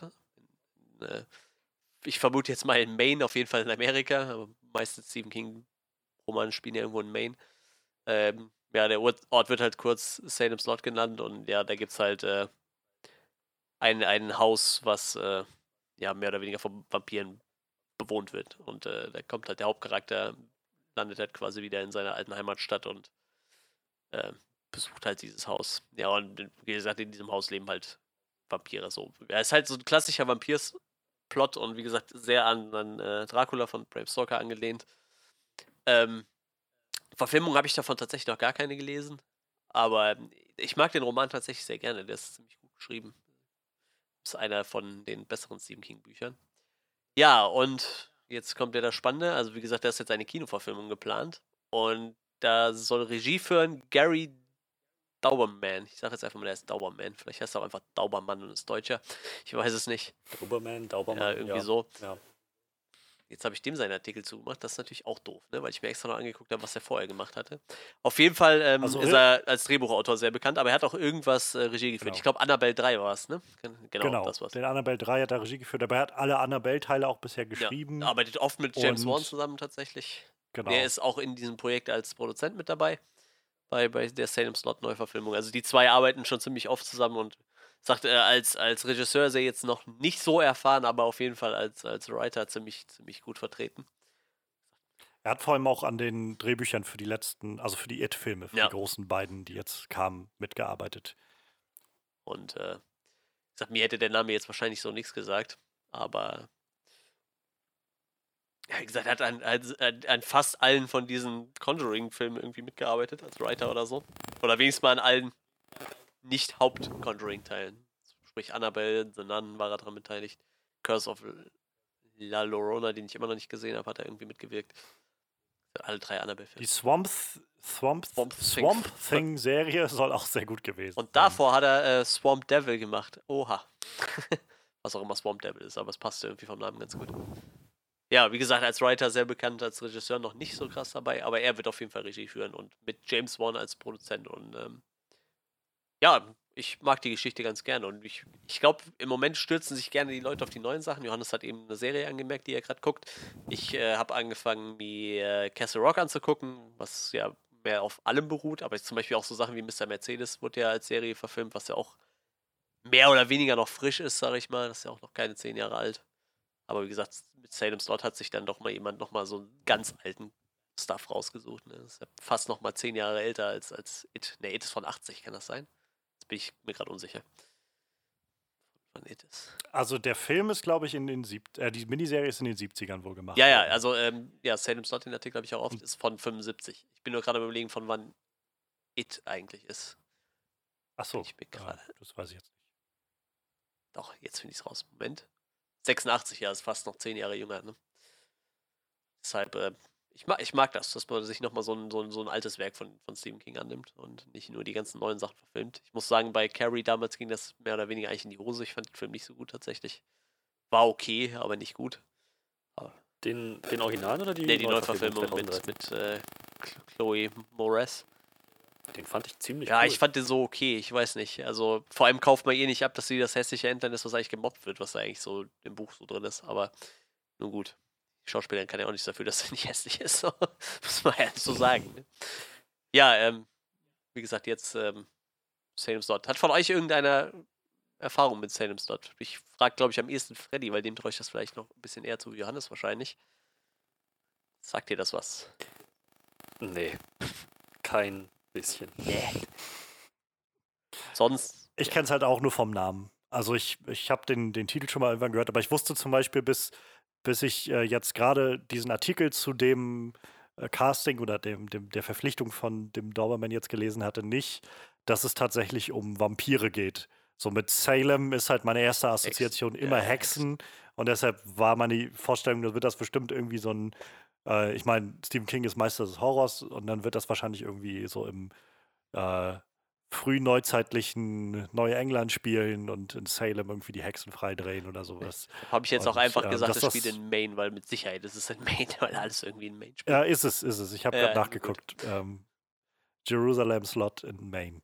Ähm, Ja, also äh, ich, ich weiß halt davon ab nicht viel davon. Ähm, und zu lesen, dass das jetzt auch eine, eine Dracula-Geschichte oder so eine Adaption von davon irgendwo ist, finde ich dann auch irgendwo, finde ich irgendwie ganz interessant. Gerade, ähm, ja, ich weiß nicht, so zweierlei, auf zweierlei Ebenen. Einmal das, was du schon gesagt hattest, so dass man jetzt ganz offensichtlich wie mit It oder mit Pet Cemetery, über den Freddy wahrscheinlich noch genug sagen könnte, Oh ja. ähm, ähm, jetzt auf einmal ganz offensichtlich dazu übergeht, Filme oder überhaupt so Materialien, die Stephen King gemacht hat, die schon mal so irgendwann irgendwie umgesetzt wurden, jetzt nochmal für die große Leinwand, so mit, mit einem modernen Blick und einem modernen Horrorverständnis und Gefühl so ein bisschen neu aufzulegen. Und den Gedanken finde ich eigentlich ganz spannend. Ähm, und zum anderen finde ich halt sehr spannend, dass es halt, wenn das so eine, so eine Vampirgeschichte ist, ähm, wir sind, glaube ich, so ein bisschen in dieser Vampirflaute in den letzten Jahren. Ja. Also es gab, glaube ich, vor, weiß ich nicht, Stimmt. so zehn Jahren oder so, gab es so, so ein Hoch und danach ist das jetzt alles wieder so abgeflaut. Das- seit, Also, also das, das, das Hoch auf der großen Leinwand endete, glaube ich, mit dem letzten Twilight. wahrscheinlich, Und ähm, die, die beiden Vampir-Serien True Blood und was war das andere? Vampire Mhm. Diaries sind dann ja auch irgendwann ausgelaufen. Die Ja. sind jetzt nicht mehr, nicht mehr aktiv, ne? ja. Ja, nee, ich glaube ich glaub nicht. Ich glaube, von Vampire Diaries gibt es eine, eine, ähm, eine Abkopplung, so ein Spin-off oder zwei oder sowas. Aber auch das ist alles jetzt, glaube ich, nicht so in dem Maße, dass man jetzt das Gefühl haben müsste, Vampire sind so in der Popkultur das Ding gerade. Ähm, was sie halt mal waren. Also jedenfalls so mein Empfinden nach, waren Vampire mal eine Zeit lang wirklich das Popkulturthema.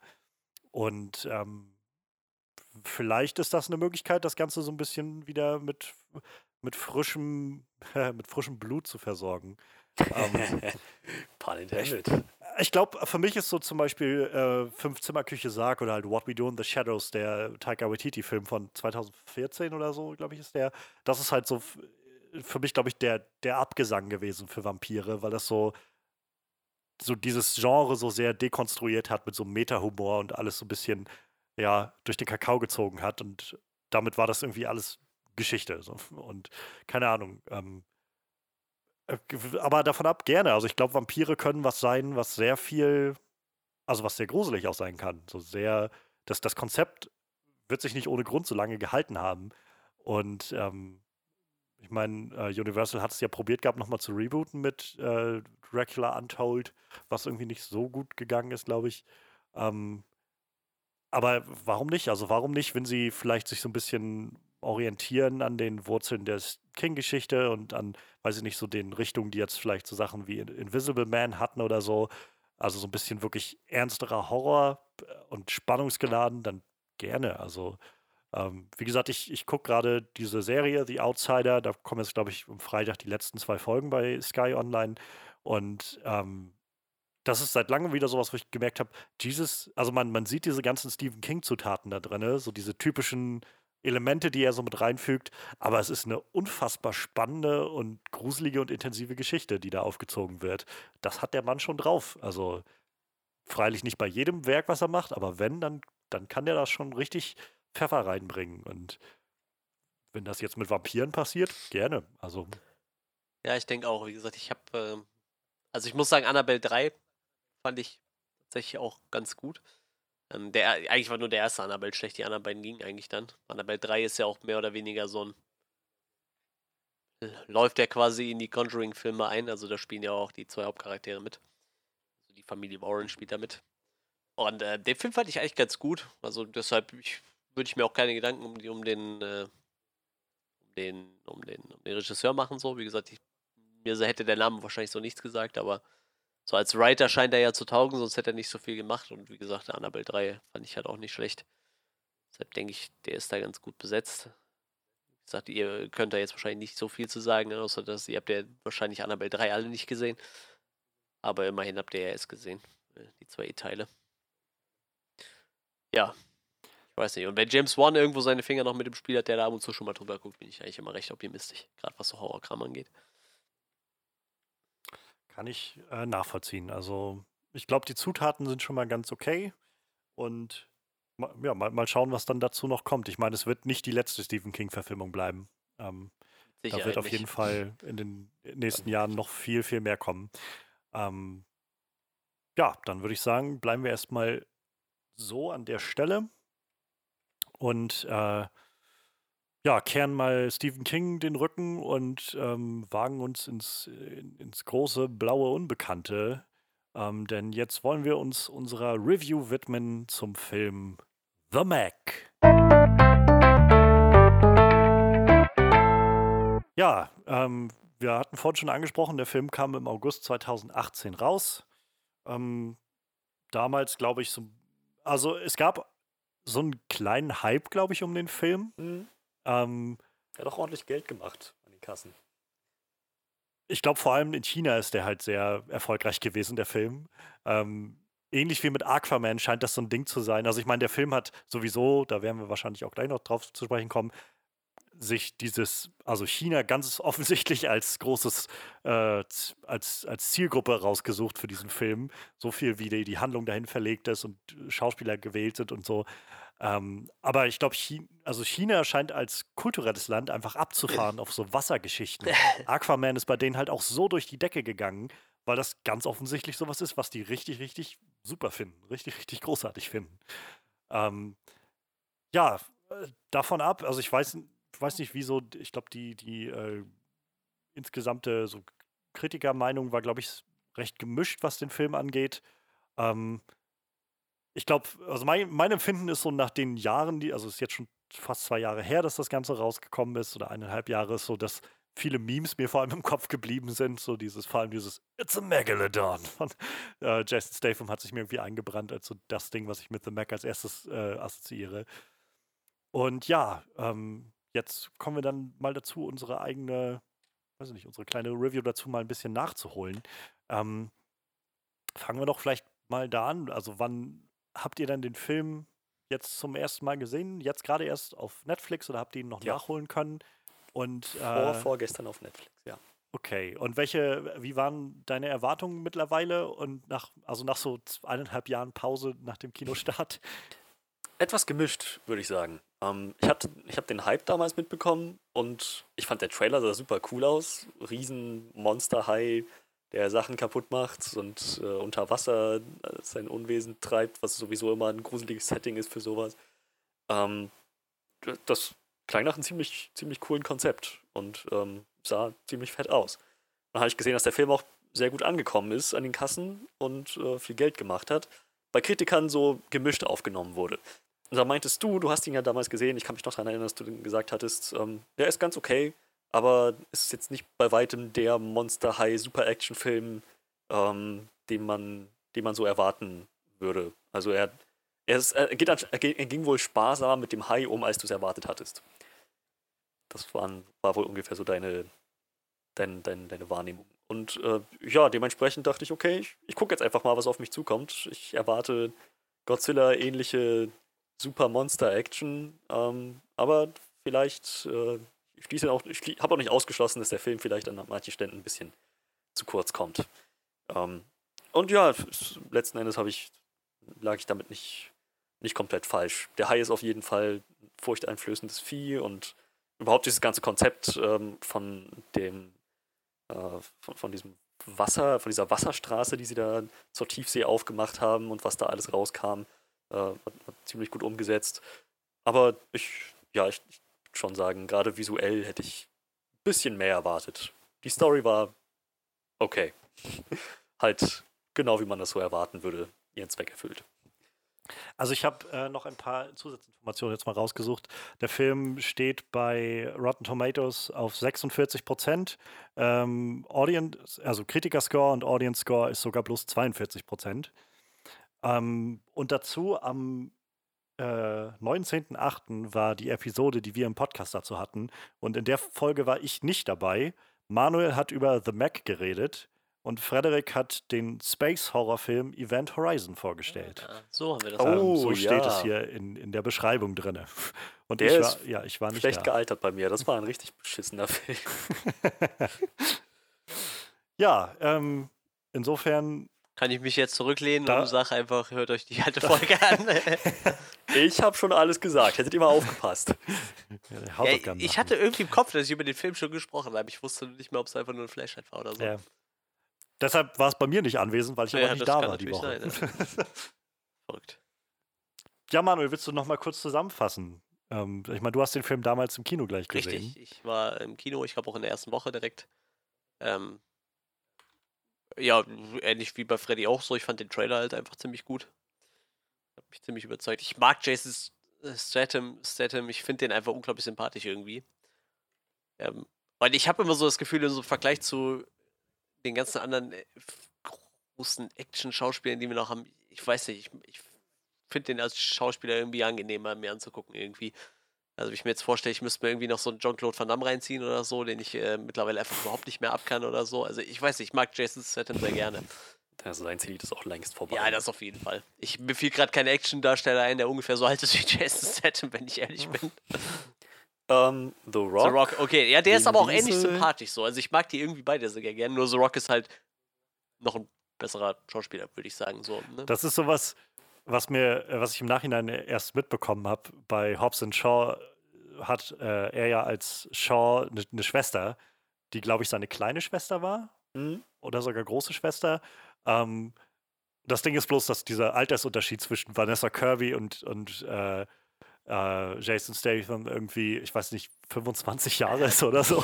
Und Der ist halt schon 52, der Mann. Film, wo sie als Kinder so zusammen um, umherrennen, genau, ja, ja. Ja. Der so, ja, so eine Glatze hält halt, glaube ich, jung. Ja, irgendwie schon, ne? ja, wo, wir gerade beim Thema sind, so, als ich irgendwann gesehen habe, dass die, die, äh, ich weiß nicht, wie die Dame heißt, die, sein Love Interest, sag ich mal, die ist auch irgendwie 47 oder so. Und dann denkst du so, die hätte auch Anfang 30 sein können oder so, ne? Also, die so Afroamerikaner und Asiaten. Alter nicht. Kannst du mir erzählen, was du Alter nicht. Bis zu einem Richtig. bestimmten Punkt. Dann altern sie. Das, das Richtig ist bei. Asiaten so, bei Afroamerikanern behaupte ich, ist das gar nicht so. Weil wenn du dir so einen Morgan Freeman anguckst, klar, der sieht alt aus, aber der sieht nicht aus, als wird er bald 90 so, ne? Oder es ist ja schon bald über 80. Ja, Oder Samuel L. Jackson sieht ja auch nicht aus, als wäre er über 70, ne? Und also irgendwie, das, das ist ganz krass. Also ähm, da muss man sagen, sind wir, äh, sind wir nicht gut gesegnet so. Aber ja, tatsächlich, äh, vielleicht, vielleicht ist es auch einfach nur unsere Wahrnehmung. ja, das kann auch sein, aber ganz im Ernst, also die Frau sieht auf jeden Fall nicht aus wie, wie 47. Ich glaube, bei Filmdreh war sie dann 45 oder so, aber das ist schon. Es gibt aber auch genug Hollywood-Schauspielerinnen, die es geschafft haben. Ja, das auf nicht jeden Fall. auszusehen wie Das auf jeden 50. Aber ähm, ich, ich behaupte trotzdem, dass äh, Asiaten und afroamerikanische Menschen einen äh, besseren Teint haben im Alter. ja, ähm, wie gesagt, ich finde äh, Jason Statham immer sehr sympathisch. Deshalb gucke ich seine Filme prinzipiell eigentlich immer ganz gerne. Ich würde jetzt nicht sagen, dass er der großartigste Schauspieler der Welt ist, aber wie gesagt, halt immer sehr sympathisch irgendwie der Kerl. Hat dazu eine bestimmte, so ein bestimmtes Spektrum an Rollen, die er gut ausfüllt. Ja, und ist auch, glaube ich, was halt viele auch irgendwie lange Zeit nicht gewusst haben, der ist ja auch wirklich sehr Martial Arts begabt, so, ne? Also der macht ja echt, hat jetzt schon als Kind irgendwie verdammt viel in die Richtung gemacht, ne? Also ich sehe gerade Mhm. Kung Fu, Kickboxen und Karate so. Ähm, wie gesagt, das war, war- ich glaube, was man wusste, ist, dass er mal, äh, was hat er denn gemacht? Turmspringen oder so? Da war doch irgendwas Sportmäßiges, Schwimmmäßig unterwegs. Aber so dieses ganze Martial Arts Ding, das kam dann, glaube ich, irgendwann so über seine Filme, als die Leute irgendwie gemerkt haben, so, das sieht halt nicht aus, als hätte das ein Stunt-Double gemacht oder so. Ne? Als rauskam, dass der Kerl halt wirklich irgendwie schon ziemlich was auf dem Kasten hat. Ja, wie gesagt, ich äh, mag den sehr gerne, deshalb war ich damals dann auch direkt dabei und ja, ich ist mit Sicherheit nicht der beste Film der Welt, aber ich habe mich im Kino auf jeden Fall ganz gut unterhalten gefühlt. So, ne? War halt so ein nettes, fast zwei Stunden Popcorn-Kino irgendwie, ne? Also für gute Unterhaltung hat er auf jeden Fall gesorgt. Popcorn-Kino, genau. Ja, kann man so sagen, glaube ich. Ist halt an der Story ist halt echt nicht viel dran, so, aber ich sag, unterhaltsam war er auf jeden Fall. Gut ja. genug. Ich habe den Film vor einem Jahr oder so das erste Mal gesehen. Ähm, auch nur so aus einem aus einem geselligen Abend, wo das ein, keine Ahnung, noch irgendwas gucken und dann ähm, lief The Mac, glaube ich, gerade auf Sky damals oder so und dann Mhm. hatten äh, wir den angehauen und dann war das dann, ja, mal gucken. Und ähm, damals habe ich den halt, äh, also mein, mein Gedanken war halt immer noch so, ja, der Film war halt schon lange draußen und ich hatte auch mitbekommen, dass er so nicht so gut angenommen wurde überall ähm, und der Hype halt deutlich größer war als alles möglich. Ich finde es immer noch so schön, dass Hype irgendwie, dass da der, das Wort High mit drin Mhm. steckt. ähm, Auf Und- Deutsch. Das geht nur auf Deutsch. ja. ähm, und naja, ich hatte mich dann so darauf eingestellt, dass das Ganze irgendwie so ein bisschen dahin tröpfeln wird. Und ähm, das war's dann. Damals hatte ich auch so das Gefühl und war dann halt so, ja, irgendwie so relativ straight durch. Und ähm, jetzt habe ich den Film halt gestern, ja, gestern äh, das, seit das erste Mal danach wieder gesehen. Und also ich finde ihn nicht wirklich schlecht, aber er ist auch bei weitem nicht besser geworden, finde ich. So, ich, ich würde wahrscheinlich sagen, der Film ist halt, es ist ein Film mit einem großen Hai. Nicht mehr und nicht weniger. Und ich, äh, ich finde, äh, keine Ahnung, ich, ich finde, glaube ich, er ist mir ein bisschen zu ernst an vielen Stellen, als dass ich ihn so lustig finden kann. Und er ist ein bisschen zu dämlich, als dass ich ihn wirklich spannend finden kann an vielen Stellen. Er hat und halt dadurch, halt richtig krasse Sprünge, was den Ton angeht manchmal. Und dadurch plätschert dieser Film einfach so, da, so vor sich hin. Und ähm, ja, im Endeffekt habe ich halt das Gefühl, weiß ich nicht. Es ist halt so diese, weiß ich, wir, wir reden immer davon oder bringen immer wieder zur Sprache, was, was das im Podcast bringt, wenn man so einen Film hat, den, äh, den man ganz großartig findet oder den alle nicht mögen und wie sehr man irgendwie da. Und das ist so ein Film, wo ich das Gefühl habe, der ist einfach nur grau. Das ist so, ein, wie so eine graue Wand für mich, wo ich das Gefühl habe, ja, es ist ein großer Heider, aber damit passiert auch nicht wirklich was Spannendes. Und das war es dann auch für zwei Stunden. ist halt da. Und ich habe er ist nicht mal irgendwie interessant genug, um in mir große Emotionen in irgendeine Richtung auszulösen. Er ist halt da. So, ich habe ihn gesehen und okay. Und ich habe ihn auch schon fast wieder innerlich abgehakt, habe ich das Gefühl. ja.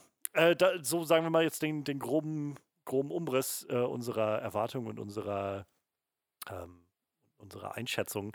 Können wir ja dann noch ein bisschen tiefer reintauchen äh, reintauchen. das war tatsächlich gar nicht geplant gerade. Läuft heute mit den, mit den Panzers. bietet aber auch einfach viel Angriffsfläche, glaube ich. Ähm, ja, was hat uns gut gefallen in The Mac? Ähm, möchte gerne wer starten. Ich glaube, ich habe in beiden Kategorien so wenig zu sagen, weil einfach alles so hingeht. also, ich kann schon mal sagen, dass ähm, die Art und Weise, wie man an den Hai rangeführt wird, wo der, wie der Hai als Monster überhaupt erstmal eingeführt wird, schon irgendwie ziemlich unheimlich gemacht ist. Ähm, es ist einfach, der, der, also die, die Macher des Films wussten ganz offensichtlich, dass diese Angst vor dem Ungewissen eine richtig große Rolle spielt, gerade bei diesem Unterwasser-Setting. Ähm, und haben das entsprechend auch ausgespielt und genutzt. So den Eindruck, dass der Hai halt schon eine ziemlich krasse Präsenz hat, bevor er überhaupt das erste Mal wirklich zu sehen ist. Man sieht immer nur so eine Silhouette oder einen Umriss oder halt irgendwas, was der Hai gerade macht. Man weiß, dass es der Hai ist, wenn man die Trailer gesehen hat. Aber man, hatte, man kriegt schon irgendwie ein Gefühl dafür, was diese Crew, die jetzt da unten eingeschlossen ist, völlig ausgeliefert ist, so gerade durchmacht. Ähm, also, bevor wir auf die Action zu sprechen kommen, wir kommen wahrscheinlich auf die Action, auf die Action zu sprechen, würde ich einfach mal diesen, diesen Ton, diesen furchteinflößenden Ton dieses Hai-Films loben wollen. Weiß nicht, ob ich damit jetzt alleine stehe. Nee, tatsächlich fand ich das auch ganz cool eigentlich. Ich mochte auch eigentlich diese Idee mit dem, ähm, dass der Marianengraben quasi nicht der tiefste Punkt der Erde ist, sondern irgendwo diese Shit. Ich meine, äh, ich habe keine Ahnung von, äh, was muss man dafür studiert haben? Ist das schon noch Geologie oder so?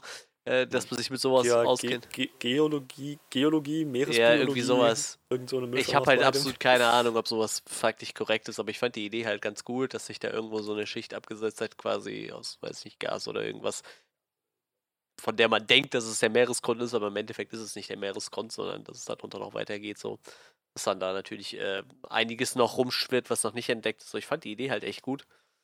Ich fand es eigentlich ja. auch nett, wie sie es eingeführt haben mit quasi dem ersten Tauchgang von, von ich weiß gar nicht mehr, wie Jason Statons Charakter heißt, Jonas. Ich, ich fand mhm. die Idee eigentlich ganz nett. Ich mochte das auch ganz gerne. Und hat halt auch immer dieses, äh, wenn du nur den Radar gesehen hast und weißt, gleich kommt halt irgendwie dieser Hai wieder angeflossen und so. Ich, ich fand das ganz nett. Das war schon irgendwie ganz cool. Äh, ganz, ganz nett eingeführt irgendwie. Ich glaube, das ist schon echt bedrohlich, wenn du einfach irgendwo unter Wasser hängst mit so einem kleinen U-Boot und dann kommt da einfach so ein Riesenhai. Ich glaube, das wäre mir auch egal, ob es sowas ist oder einfach nur ein Walhai, der prinzipiell friedlich ist, aber ich glaube einfach, wenn irgendwie du mit sowas Kleinem irgendwo bist und dann kommt irgendwas so riesig Fettes an dir vorbeigeschwommen. Ich glaube, das finde ich äh, durchaus sehr bedrohlich. Großes Unterwasservieh. Überhaupt schon dieser, äh, der Riesenkalmar, der da unten yeah. die Kapsel erstmal umschlossen hat, gedroht hat, die, also im Begriff war, die zu zerquetschen dann einfach mal von dem Hai weggeschnappt wurde. Das war irgendwie eine ziemlich clevere Art, dieses Tiefsee-Setting nochmal auszuspielen. So hier unten will ich alles töten und gleichzeitig nochmal hervorzuheben, dass dieser Hai einfach Koloss ist und unaufhaltsam. Ja, das finde ich halt noch viel gruseliger. So, so ein Megalodon, okay, die Chance, dass der noch irgendwo rumschwirrt und man den nicht findet, ist halt, äh, glaube ich, nicht so groß. Aber gering. so ein, äh, so ein, so ein, so ein, so ein riesen Tintenfischvieh, äh, die Chance, dass es die noch gibt, ist halt relativ groß. Die sind, also es, es gibt Ja, sie. Vielleicht nicht unbedingt in dieser kolossalen Größe, aber man kann Ja, die finden ja ab und zu schon mal irgendwo so einen Arm von so einem Vieh, was einfach so ein paar Meter Genau, lang ist, ja. wo du so denkst, Alter, ich will das Vieh gar nicht sehen, wo der Arm drangehangen hat. So, ne? Das ist halt schon. So, es gibt halt einige Riesenkalmare, die an der Oberfläche gefunden werden oder in irgendwelchen äh, Fangnetzen Ja. landen. Und die sind halt schon ziemlich groß. Ja, und dann aber, finden die halt Arme, die ähm, halt noch viel größer sind, wo du dir einfach diesen ganzen ganze Vieh gar nicht so siehst. Ja, ri- richtig. Man weiß halt vor allem nicht, ob das, was so an die Oberfläche treibt, auch wirklich das Größte ist, Ja. was geht. Und ob nicht ganz tief unten die richtig großen Viecher sind. Hier haben sie irgendwas gefunden, so ein, so ein Tentakel, der 10,7 Meter lang ist. Hier haben sie irgendwas, was 18,3 Meter lang ist, aber wesentlich dünner. Also, die Vorstellung ist einfach schon absurd, dass irgendwo so ein riesen Tintenfisch rumschwirrt. Deshalb fand ich den unten in, unter Wasser in dem U-Boot, glaube ich, noch ein bisschen bedrohlicher als nachher den Megalodon. Ich mir so dachte, die Scheiße kann es halt wirklich irgendwo mal finden. Stell dir vor, du bist im Urlaub und irgendwo kommt so ein riesen Tintenfisch raus. Ich kenne diese ganzen Piratenfilme mit den riesen Tintenfischen. Ich will so ein Vieh nicht sehen. Das ist vielleicht eine Nische, die noch nicht erforscht wurde. Bei all dieser Fülle an Hai-Filmen, die wir haben, wir haben noch keinen Tintenfischfilm. Ja, oder? gibt ja so Sachen wie Mega Shark vs. Giant Octopus von Asylum, aber jetzt kein, ich glaube, keinen keinen hochtourigen Film. Kein Ja, ernst zu nehmen. also klar, du hast halt, Am ehesten vielleicht noch. äh, ja, ich wollte gerade sagen, du hast halt diese 2 oder so. Piratenfilme, Ja. ne, wo immer mal so ein riesen Tintenfisch auftaucht.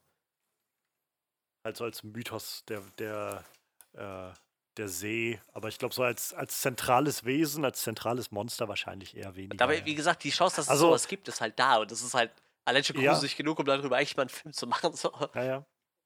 Also es ist halt, ich, wir reden immer mal ab und an, das wird ab und an immer mal kurz tangiert im Podcast. Mag man jetzt von äh, Lovecraft halten, was man will. Ähm, ich glaube, das ist halt schon so eine, so eine tatsächliche Urangst irgendwie, in die er sich da vorgewagt hat mit vielen Sachen, die er gemacht hat. Dieses, was kann da unten eigentlich noch alles sein? Dinge, die wir nicht erforschen und nicht wissen können, so ungefähr. Und wie mächtig sind die? Ja. Letzten Endes hat das äh, zuletzt ähm, 2007 Frank Schätzing auch gemacht mit dem Schwarm. Wo ich immer noch drauf warte, wann endlich die ZDF-Serie kommen soll. Ja, die ist, glaube ich, in Produktion, schätze ich mal jetzt. Also, es ist das ZDF, es wird wahrscheinlich ein bisschen brauchen, aber ähm, es scheint schon mal ein Go zu sein, das ist schon mal was wert. ähm, ja.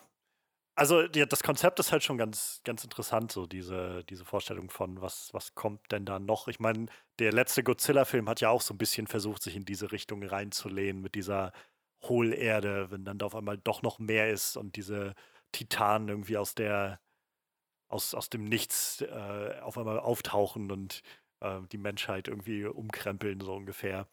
Ähm, schon, äh, ich meine, das ist halt das, wo ich glaube, ich kann es nachvollziehen, so diese Faszination mit diesen riesigen Wesen, mit diesen, äh, mit diesen ja, unvorstellbar großen Wesen. Ich meine, das ist ja das, was, finde ich, immer noch Jurassic Park so unglaublich beeindruckend macht, weil du das, dieses Gefühl bekommst für, diese Wesen haben halt gelebt und dann auf einmal neben denen zu stehen, so wie halt irgendwie Dr. Grant oder so, das ist schon, so, das kommt halt so rüber. Und äh, ähnlich ist halt dieses Konzept von einem riesigen Hai schon, also es hat schon was, so die, das hat schon so einen, einfach so einen, so einen eingebauten Reiz, so dieses, aber was, wenn es das Viech doch, doch noch da Ja. unterwegs ist irgendwo? So, das ist halt, es ist irgendwie ein cooles Konzept und es funktioniert halt so, dass die ersten paar Male für mich, wenn der Hai auftaucht und danach habe ich aber das Gefühl, sie machen eigentlich nichts mehr Interessantes mit diesem Hai. Es ist halt einfach ein großer Hai. Es sind wir können es ja gleich mal, ich meine, Spoilerwarnung letztes Mal, aber wir reden hier ohne Bandagen, was die Spoiler angeht. Es sind halt mehrere Haie, die es da Ja. rausgeschafft haben. Ähm, zwei, glaube ich, ne? ja, genau, Oder- zwei. Oder waren es oder waren's Also drei? zwei, Nee, waren zwei, die wir gesehen haben. Ja, Wer weiß, genau. ob da noch was ist, aber. Ähm, was halt, ich, ich fand, sie haben schon gerade im, im dritten Akt mit diesem, dieser Überraschung, dass, naja, der Hai, den sie dann besiegt haben, mit so auf, dem, auf dem Zahnfleisch kriechend, mit den letzten Mitteln, das war nur der kleinere im Prinzip. Ja. Das war nur einer von beiden und dann noch der kleinere. Halt, ja, das, das Töten ging weiter. Das ist, also auf, die, auf, auf das Pacing komme ich nachher nochmal auf jeden Fall zu sprechen. Aber ich fand, sie haben halt mit dem High, sie haben es nicht ganz ausgeschöpft. Gerade mit der High-Action habe ich mir manchmal ein bisschen mehr erhofft als nur so, naja, irgendwie so, so ein paar Schnipsel Chase von dem, was eigentlich möglich gewesen wäre. Jason Was? Statham alleine gegen den Hai. Ähm, also, wie gesagt, der dritte Akt, da funktioniert das alles. Aber so der Hai, wie er in den ersten beiden Akten so sein Ding macht und Sachen terrorisiert. Ähm, ich habe das Gefühl, ich hatte, hatte einfach das Gefühl, dass der Hai, die Hai-Action insgesamt gut war, aber der Hai gerade am Anfang ein bisschen zu wenig Screentime hatte. So, ich verstehe schon, man will ihn langsam anführen und erstmal dieses Ungewisse da drin haben, aber wenn man ihn dann erstmal gesehen hat, dann tritt er irgendwie doch wieder ein bisschen zu sehr in den Hintergrund für meinen Geschmack. Das ist wieder eine Kritik, das ist eigentlich für, für nachher. Ähm, aber das, in dem Atemzug würde ich sagen, die Action insgesamt, die High-Action insgesamt war zufriedenstellend. Ich mag sehr gerne diese Szene, wo das kleine Mädchen im Gang spielt und der Megalodon dann einfach mal kurz in die Kapsel beißt. Ich wünschte einfach, diese Szene wäre nicht durch den Trailer Ja, ja, das stimmt. worden. Andererseits weiß ich auch nicht, ob der Film gut besucht geworden wäre ohne diese Szene. ohne diesen Szene Und dann Trailer. diese merkwürdige Eingabe von der Mutter. Mein Kind! Was? Die ganze Ja, Station war. auch gestern die ganze gedacht. Station wackelt so. Äh. Mein Kind! Was hat das Kind eingestellt, dass die Station wackelt? Wie kommst du darauf, dass es das Kind schuld war? das war schon lustig.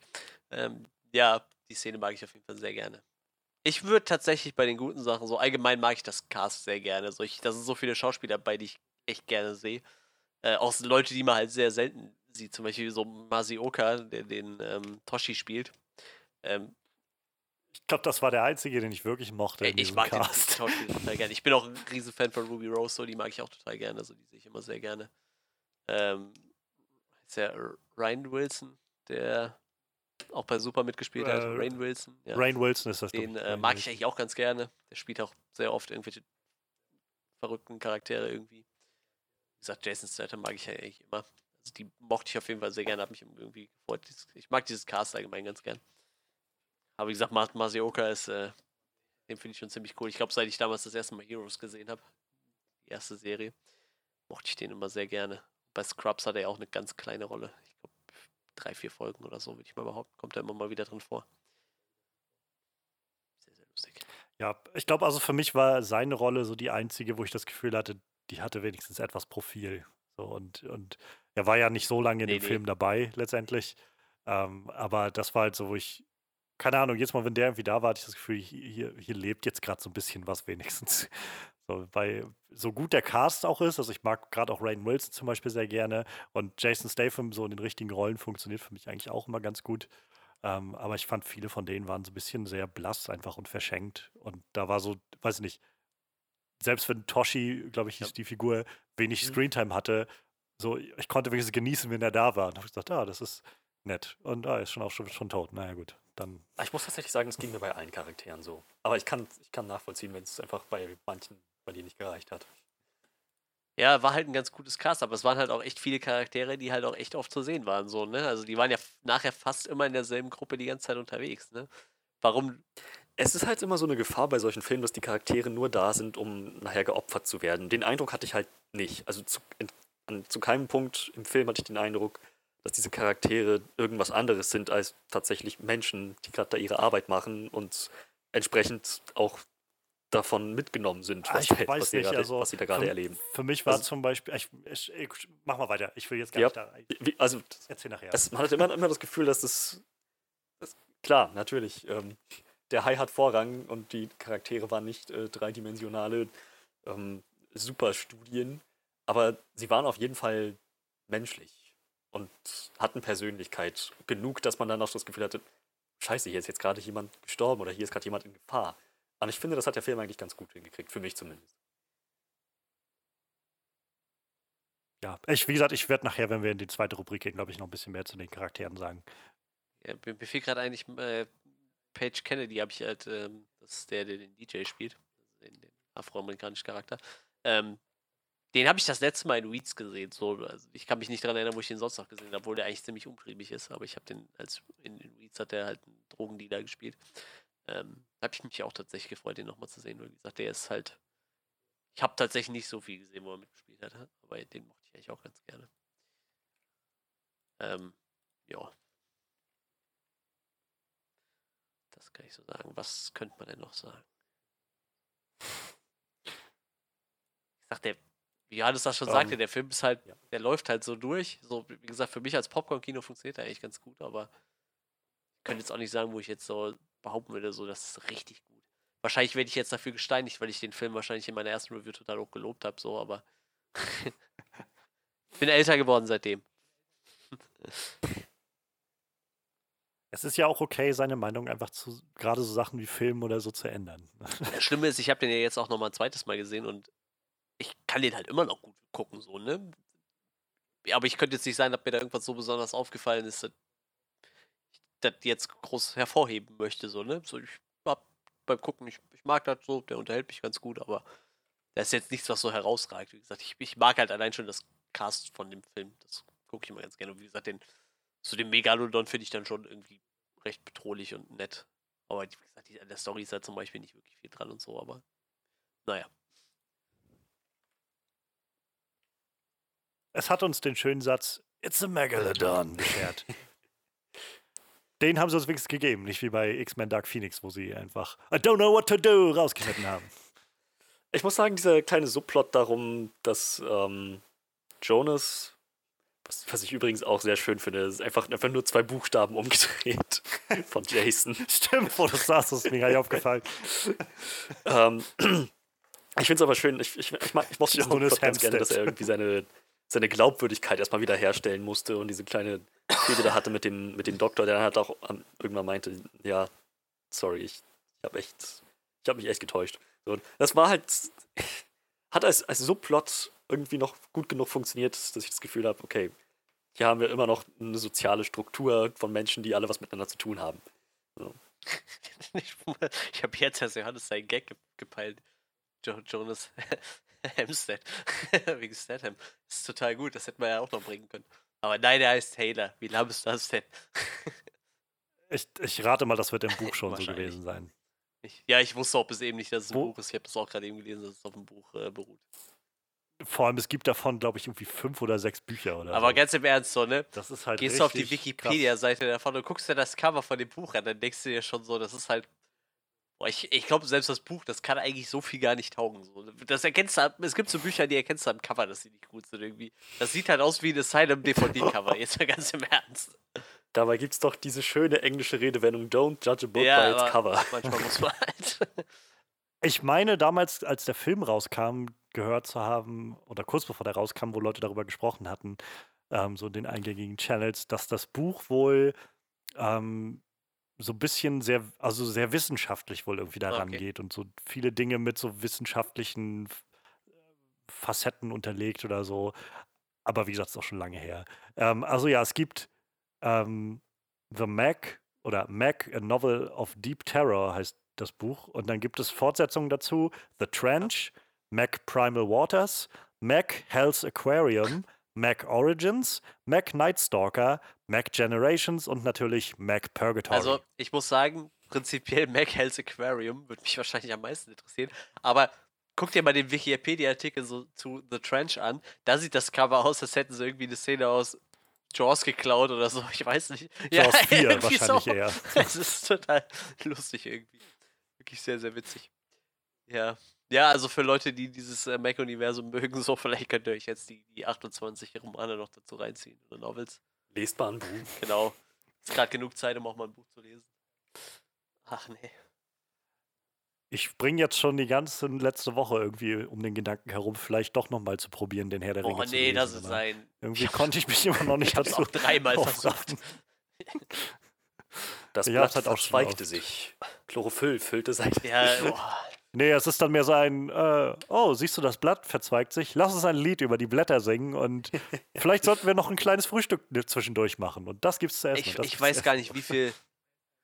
Oh, aber was Essensbeschreibungen angeht, Ja, sind ja. sich wahrscheinlich Martin und Tolkien dann sehr Ich bin einig. gerade echt Ja. am überlegen, wie viele Seiten es gebraucht hat, bis man überhaupt mal auf den Trichter gekommen ist, dass es da um eine Geburtstagsfeier geht. So. Weil bis dahin hast du halt jeden Grashalm mit Namen gekannt in Hobbing. Also ich glaube, die ersten 150 Seiten oder so sind halt alles, bis äh, Frodo dann nachher wirklich aufbricht und so. Und ich glaube, es sind dann bestimmt fast 200 Seiten, bis er nachher in Bre ist und Ich, Aragorn ich lehne mich halt echt weit so. aus dem Fenster, ne? Also der Mann hat halt eine unglaublich coole Welt erschaffen, aber ich glaube, der ist echt kein guter Schriftsteller. Ich sag das jetzt einfach so. Tolkien war ein linguistisches Genie. Wa- warst er du hat nicht- einfach sehr detailliert das- geschrieben. Oh, nee. Manuel, warst du nicht derjenige, der den, der den äh, Offscreen Book Club Ja, ich werde aber nicht über Herr der Ringe reden, glaub mir, den werde ich in meinem Leben nicht lesen. Ich habe es dreimal versucht. Und ich habe auch noch diese, diese richtig ätzende Bibeldicke Ausgabe, weißt du, die Ja, ja, gibt die ja ich auch diese- hier. Diese groß, das große, richtig dicke rote es gibt Buch. ja auch so Dreiteiler, weißt du, wo so drei normale Bücher ist. Aber nein, ich habe diese, keine Ahnung, wie viele Seiten dicke mit diesen durchsichtigen Papierblättern, wo du, wenn du ins Licht hältst, die andere Seite mitlesen kannst, weißt du so? Diese richtig dünn. Ich weiß nicht, ist die vom Weltbildverlag gewesen oder so? Ich könnte fast hören oder so. Boah, das, das macht's halt nicht besser. So. Du liest halt so 120 Seiten über, über jeden Grashalm von Hobbing und dann guckst du dir so an, wie viel du von diesem scheiß Buch eigentlich gelesen hast. Das ist einfach nichts. Das ist einfach gar nichts. Weil, keine Ahnung, da liegen irgendwie noch 1500 Seiten vor dir. So. Ich werde echt, ganz im Ernst, mit dem Schreibstil werde ich nicht warm. Ich habe irgendwann dann Game of Thrones gelesen, so den ersten Band und dann so, Halleluja, der Typ, der kann schreiben, so. Und ich habe echt Respekt vor dem, was Tolkien da gemacht hat, so, aber also, das ist kein Schreibstil, den ich mag. Das ist halt ohne Scheiß in den 70ern so. Ich glaube, die Hippies haben das so richtig hart abgefeiert, dieses Buch. Ich glaube, die konnten dann so richtig schön in diese Welt eintauchen, so, aber ich finde das einfach nur richtig anstrengend. Das ist einfach eine andere, ja, eine andere Art zu Ja, in damals Ja. Ich finde es sehr schön, wie Manuels ganzer Rant gerade runterkam auf einen. Herr der Ringe ist ein Buch für Hippies. Aber das ist doch, das ist doch wirklich, das war doch so die erste Hype-Phase, oder? So irgendwie 70er Jahre, die, die Hippie-Kultur. Die haben das, glaube ich, Naja, ziemlich ich groß glaub- gemacht damals. Oh, nee, die ersten Hippies waren Ja, ja, das 60er auf jeden schon, Fall. oder? Aber ich glaube, Ja. so 80er? in der Zeit, dann kam dieses Buch auf einmal raus. Das ist schon krass. Nee, kein Herr der Ringe für mich. Ja, ich werde es vielleicht doch nochmal probieren. Und ich glaube, also was man immer so hört, ist, du musst quasi über diese ersten 150, 200 Seiten kommen und danach, Beschreibt es er dann dann auch deutlich Ort. besser. Toll. ähm, ja, keine Ahnung. Mal gucken. Vielleicht nehme ich mich dem Ganzen noch an. Habt ihr noch was für die, für die positive Seite? Hm. Ich bin gerade über die, an die Musik am Denken, aber ich weiß nicht. Ich habe bei jedem Hai immer dieses im Kopf. Und weiß ich nicht. Nee, jetzt die Musik wäre mir jetzt nicht großartig positiv oder Nee, negativ aufgefallen. Ja. Hast du schon. Aber das ist halt Ähm, gut, dass das halt echt so ein guter Maßstab ist, ne? Wenn du sagst so, ja, ist mir halt nicht gut, aber auch nicht negativ aufgefallen. Also es ist eigentlich für den Film okay so, ne? Ist ja wirklich so, ja. Dann ist es für den, dann, ja, dann ist es eher als gut zu bewerten. ähm, es, ich, ich würde halt noch mal sagen, zur Sicherheit, ich fand, die, die High-Action haben sie in den ersten beiden Akten nicht vom Potenzial her hundertprozentig ausgereizt. Im dritten Akt würde ich sagen, haben sie wenigstens 90%ig ausgereizt. Ja, Da wurde es auch dann schon sehr Ähm, abgefahren. aber ja, ich ja. mochte das tatsächlich auch irgendwie. Ja, aber nee, ich glaube, sonst dabei würde ich es erstmal belassen. Gut, dann gehen wir doch mal zu den Sachen, die vielleicht nicht so gut funktioniert haben in The Mac. Ähm, ja, ich hatte es jetzt eben schon gesagt gehabt, so ich finde die Figuren halt alle sehr, sehr blass. Also sehr, sehr blass. So, ich, ich weiß nicht, Jason Stathams, äh, Jonas Hamsteads Figur ist halt so 0815 Actionheld, nur dass es kein Action-Setting für ihn gibt in dem Ding, meiner Meinung nach. Und das ist so ein bisschen das Problem mit Jason Statham für mich in der Rolle. Ich sehe den gerne, wenn das in sowas ist wie Hobbs Shaw oder so, wo er halt Leute punchen kann. Es gibt hier nichts, was er punchen kann. Das ist halt Jason Statham, der die ganze Zeit in einem Boot sitzt und eine Love Story hat, die nicht zündet für mich, weil ich nicht sehen kann, dass Jason Statham viel Emotionen dabei rüber transportiert. Ähm, und es ist, aber ich glaube, dass vieles davon ist auch einfach im Skript. So, ich finde auch Rain Wilsons Figur wird auf einmal ist so seltsam angelegt als, als dieser Milliardär-Typ, der da durch die Gegend läuft und dann auf einmal seinen Sinneswandel kurz vor Schluss hat oder seinen großen Turn oder was auch immer. Nichts davon wirkt für mich irgendwie überzeugend. Ruby Rose ist irgendwie auch da und ich frage mich, warum die gecastet worden ist in dieser Rolle. So wirklich, so, ich habe jetzt nichts gegen die Schauspielerin, aber auch jemand, die ich eher in einer Actionrolle sehe, als, als ich bin die, die Technikerin, die hier alles entworfen hat. Äh, was irgendwie auch zwei interessante Facetten sind. So, sie ist nicht die Architektin des Ganzen und äh, oder irgendwie die Technikerin, sie ist beides auf einmal. Soll sie Ähm, nicht die neue Batwoman werden oder so? Ja, ist sie, ist sie schon. Ist sie schon, ja, okay. Genau. Ähm, ja, aber- aber ich meine, was, was den Milliardär angeht, hatte der am Ende einen Turn? Ich habe das Gefühl, der war einfach die ganze Zeit nur an Profit interessiert. Also für mich kam schon so rüber, als ob sie das sehr als Turn inszeniert haben. Noch mit diesem Moment, wo er diese Ansprache gehalten hat, von wegen, es ist halt, äh, wir, wir haben halt so viele Verluste hingenommen und Ja, so. Und jetzt, ist- jetzt es wurde trauere ich Zeit- mit euch. Ich habe und der chinesischen Zeit- Regierung Bescheid gesagt. Leicht im Anschluss danach haben wir eine Szene bekommen, dass das er meine ich halt mit alles, dem Turn. alle beschissen hat. Und dann ist er ja auch sofort gestorben. So. Und das, also das ist halt wo, das, was also ich mein- wo war der Turn? Er hat einfach, er hat Ne, das meine ich war der. Turn. Also ich fand, ich fand davor hat der Film schon sich ziemlich ausgeruht auf diesem Moment zu sagen, ja, er ist halt der, der reiche Mann von oben, ähm, der halt schon das Ganze aus einem Grund, so ein bisschen der John Hammond dieser ganzen Geschichte, der halt hier das Geld rein investiert. Er hat nicht so wirklich Ahnung, wie das alles funktioniert, aber er steckt hier sein Geld rein und äh, naja, aber er ist halt, er, er schweißt sich halt so über die Laufzeit mit dem Team zusammen. Er ist ja auch immer bei denen da, mit dabei und äh, kommt dann zu dem Punkt, wo er, wo er das hinter sich lässt und dann sagt, okay, Jani, es wird Zeit, ich habe jetzt die chinesische Regierung äh, informiert und so. Und dann kommt sofort der Turn zu sagen, ja, doch, reingelegt. Ich habe eigentlich die ganze Zeit nur an Profit gedacht und, ich, und da, nicht mal da leuchtet mir ein, wo sein Profit darin liegt, ein Heil zu finden, weil er ich, ich sehe nicht mal den Grund dahinter, dass, dass er dafür verklagt werden könnte, wo er irgendwie sagt, das sind alles mögliche, ähm, irgendwelche möglichen Klagen, die da auf uns zukommen können oder sowas. Das, das Ja, leuchtet das, das mir alles nicht sehr ein. Of Disbelief. Ja, ich weiß nicht. Ich glaube einfach, die, wie gesagt, das ist aber irgendwie alle diese Figuren, die wirken für mich einfach nur so, ja, sind halt so Pappaufsteller, so, so Klischees, die, die aus solchen Filmen irgendwie zusammenkommen. Und ich glaube, nirgendwo wird es für mich deutlicher als mit dem kleinen Mädchen, wo ich halt das Gefühl habe, dieses Mädchen ist nur da, weil es dieses Klischee erfüllen soll von diesem cleveren kleinen Mädchen, was viel zu schlau ist eigentlich Ja. für ihr Alter und ständig Leute berichtigt bei all den Sachen, die sie sagen. Und zum anderen, um dem großartigen Hauptcharakter zu sagen, was für ein toller Hecht er doch ist und dass er äh, mit, seiner, mit ihrer Mutter zusammen sein soll. so, und, und also mehr hat dieses Mädchen jetzt für mich nicht gehabt an, an Dreidimensionalität oder als Figur oder so. Und wie gesagt, ich, ich brauche auch nicht, dass das Ganze eine, eine dreidimensionale Studie über Trauma oder irgendwas wird. Aber ich möchte halt schon ein Gefühl dafür kriegen, dass das irgendwie tatsächliche Menschen sind. Und das habe ich halt eigentlich bei keinem von denen gehabt. Halt bei Toshi noch, der war jetzt keine wirkliche Figur, einfach weil er so kurz auch da war. Aber der hat wenigstens genug, weiß ich nicht, Charisma in genau diese Rolle gebracht, dass es für mich Ja, und funktioniert immerhin hat. hatte doch diese kleine Story Ähm. mit dem Zettel für seine Frau und sowas irgendwie auch ganz nett war, glaube ich, ne? Ja, ich meine, auch das ist, find, fand ich halt sehr klischeehaft, aber es, ist, ra- es funktioniert halt irgendwie.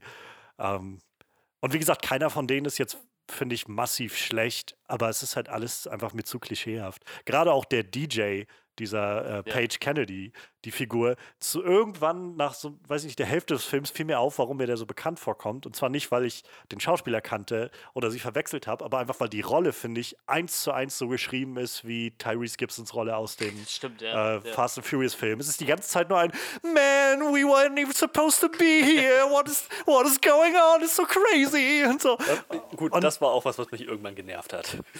Und äh, keine Ahnung, ich, also für mich war das so das, das ähm, ja, weiß ich nicht, das, das große Merkmal irgendwie oder so das große Symptom, was sich da ergeben hat. So, ich finde diese Figuren einfach alle ein Stück zu klischeehaft für mein Empfinden. Und auf der anderen Seite halt dann die High-Action nicht kreativ genug, als dass ich Mhm. das dann einfach so schlucken könnte. Und dann das Gefühl habe von, oh nee, das war trotzdem irgendwie eine tolle Sache, sondern es ist halt, dadurch plätschert das, wie gesagt, für mich alles so dahin. Und ich habe das Gefühl, nachdem ich den Hai gesehen habe, habe ich den Hai gesehen und da, dann ist es halt ein Hai im Wasser. Und irgendwie gibt es da nicht mehr viel Spielraum, mein, für mein Empfinden, was man da jetzt noch großartig Kreatives raus macht. Oder halt, man findet jemanden, der das macht, aber ich finde, der Film hat jetzt nicht so viel Input da rein noch. So, es ist halt vielfach einfach Leute, die irgendwie vor diesem Hai wegschwimmen oder ihm hinterher schwimmen. Und zum Schluss springt er irgendwie ein, zwei Mal ein bisschen raus. Und ich weiß nicht, also es ist halt nie spannend für mich geworden dadurch. Und das ist halt so ein bisschen schade, weil ich hätte gerne wenigstens so ein bisschen dann die, die Spannung gespürt. Das hätte mir schon gereicht.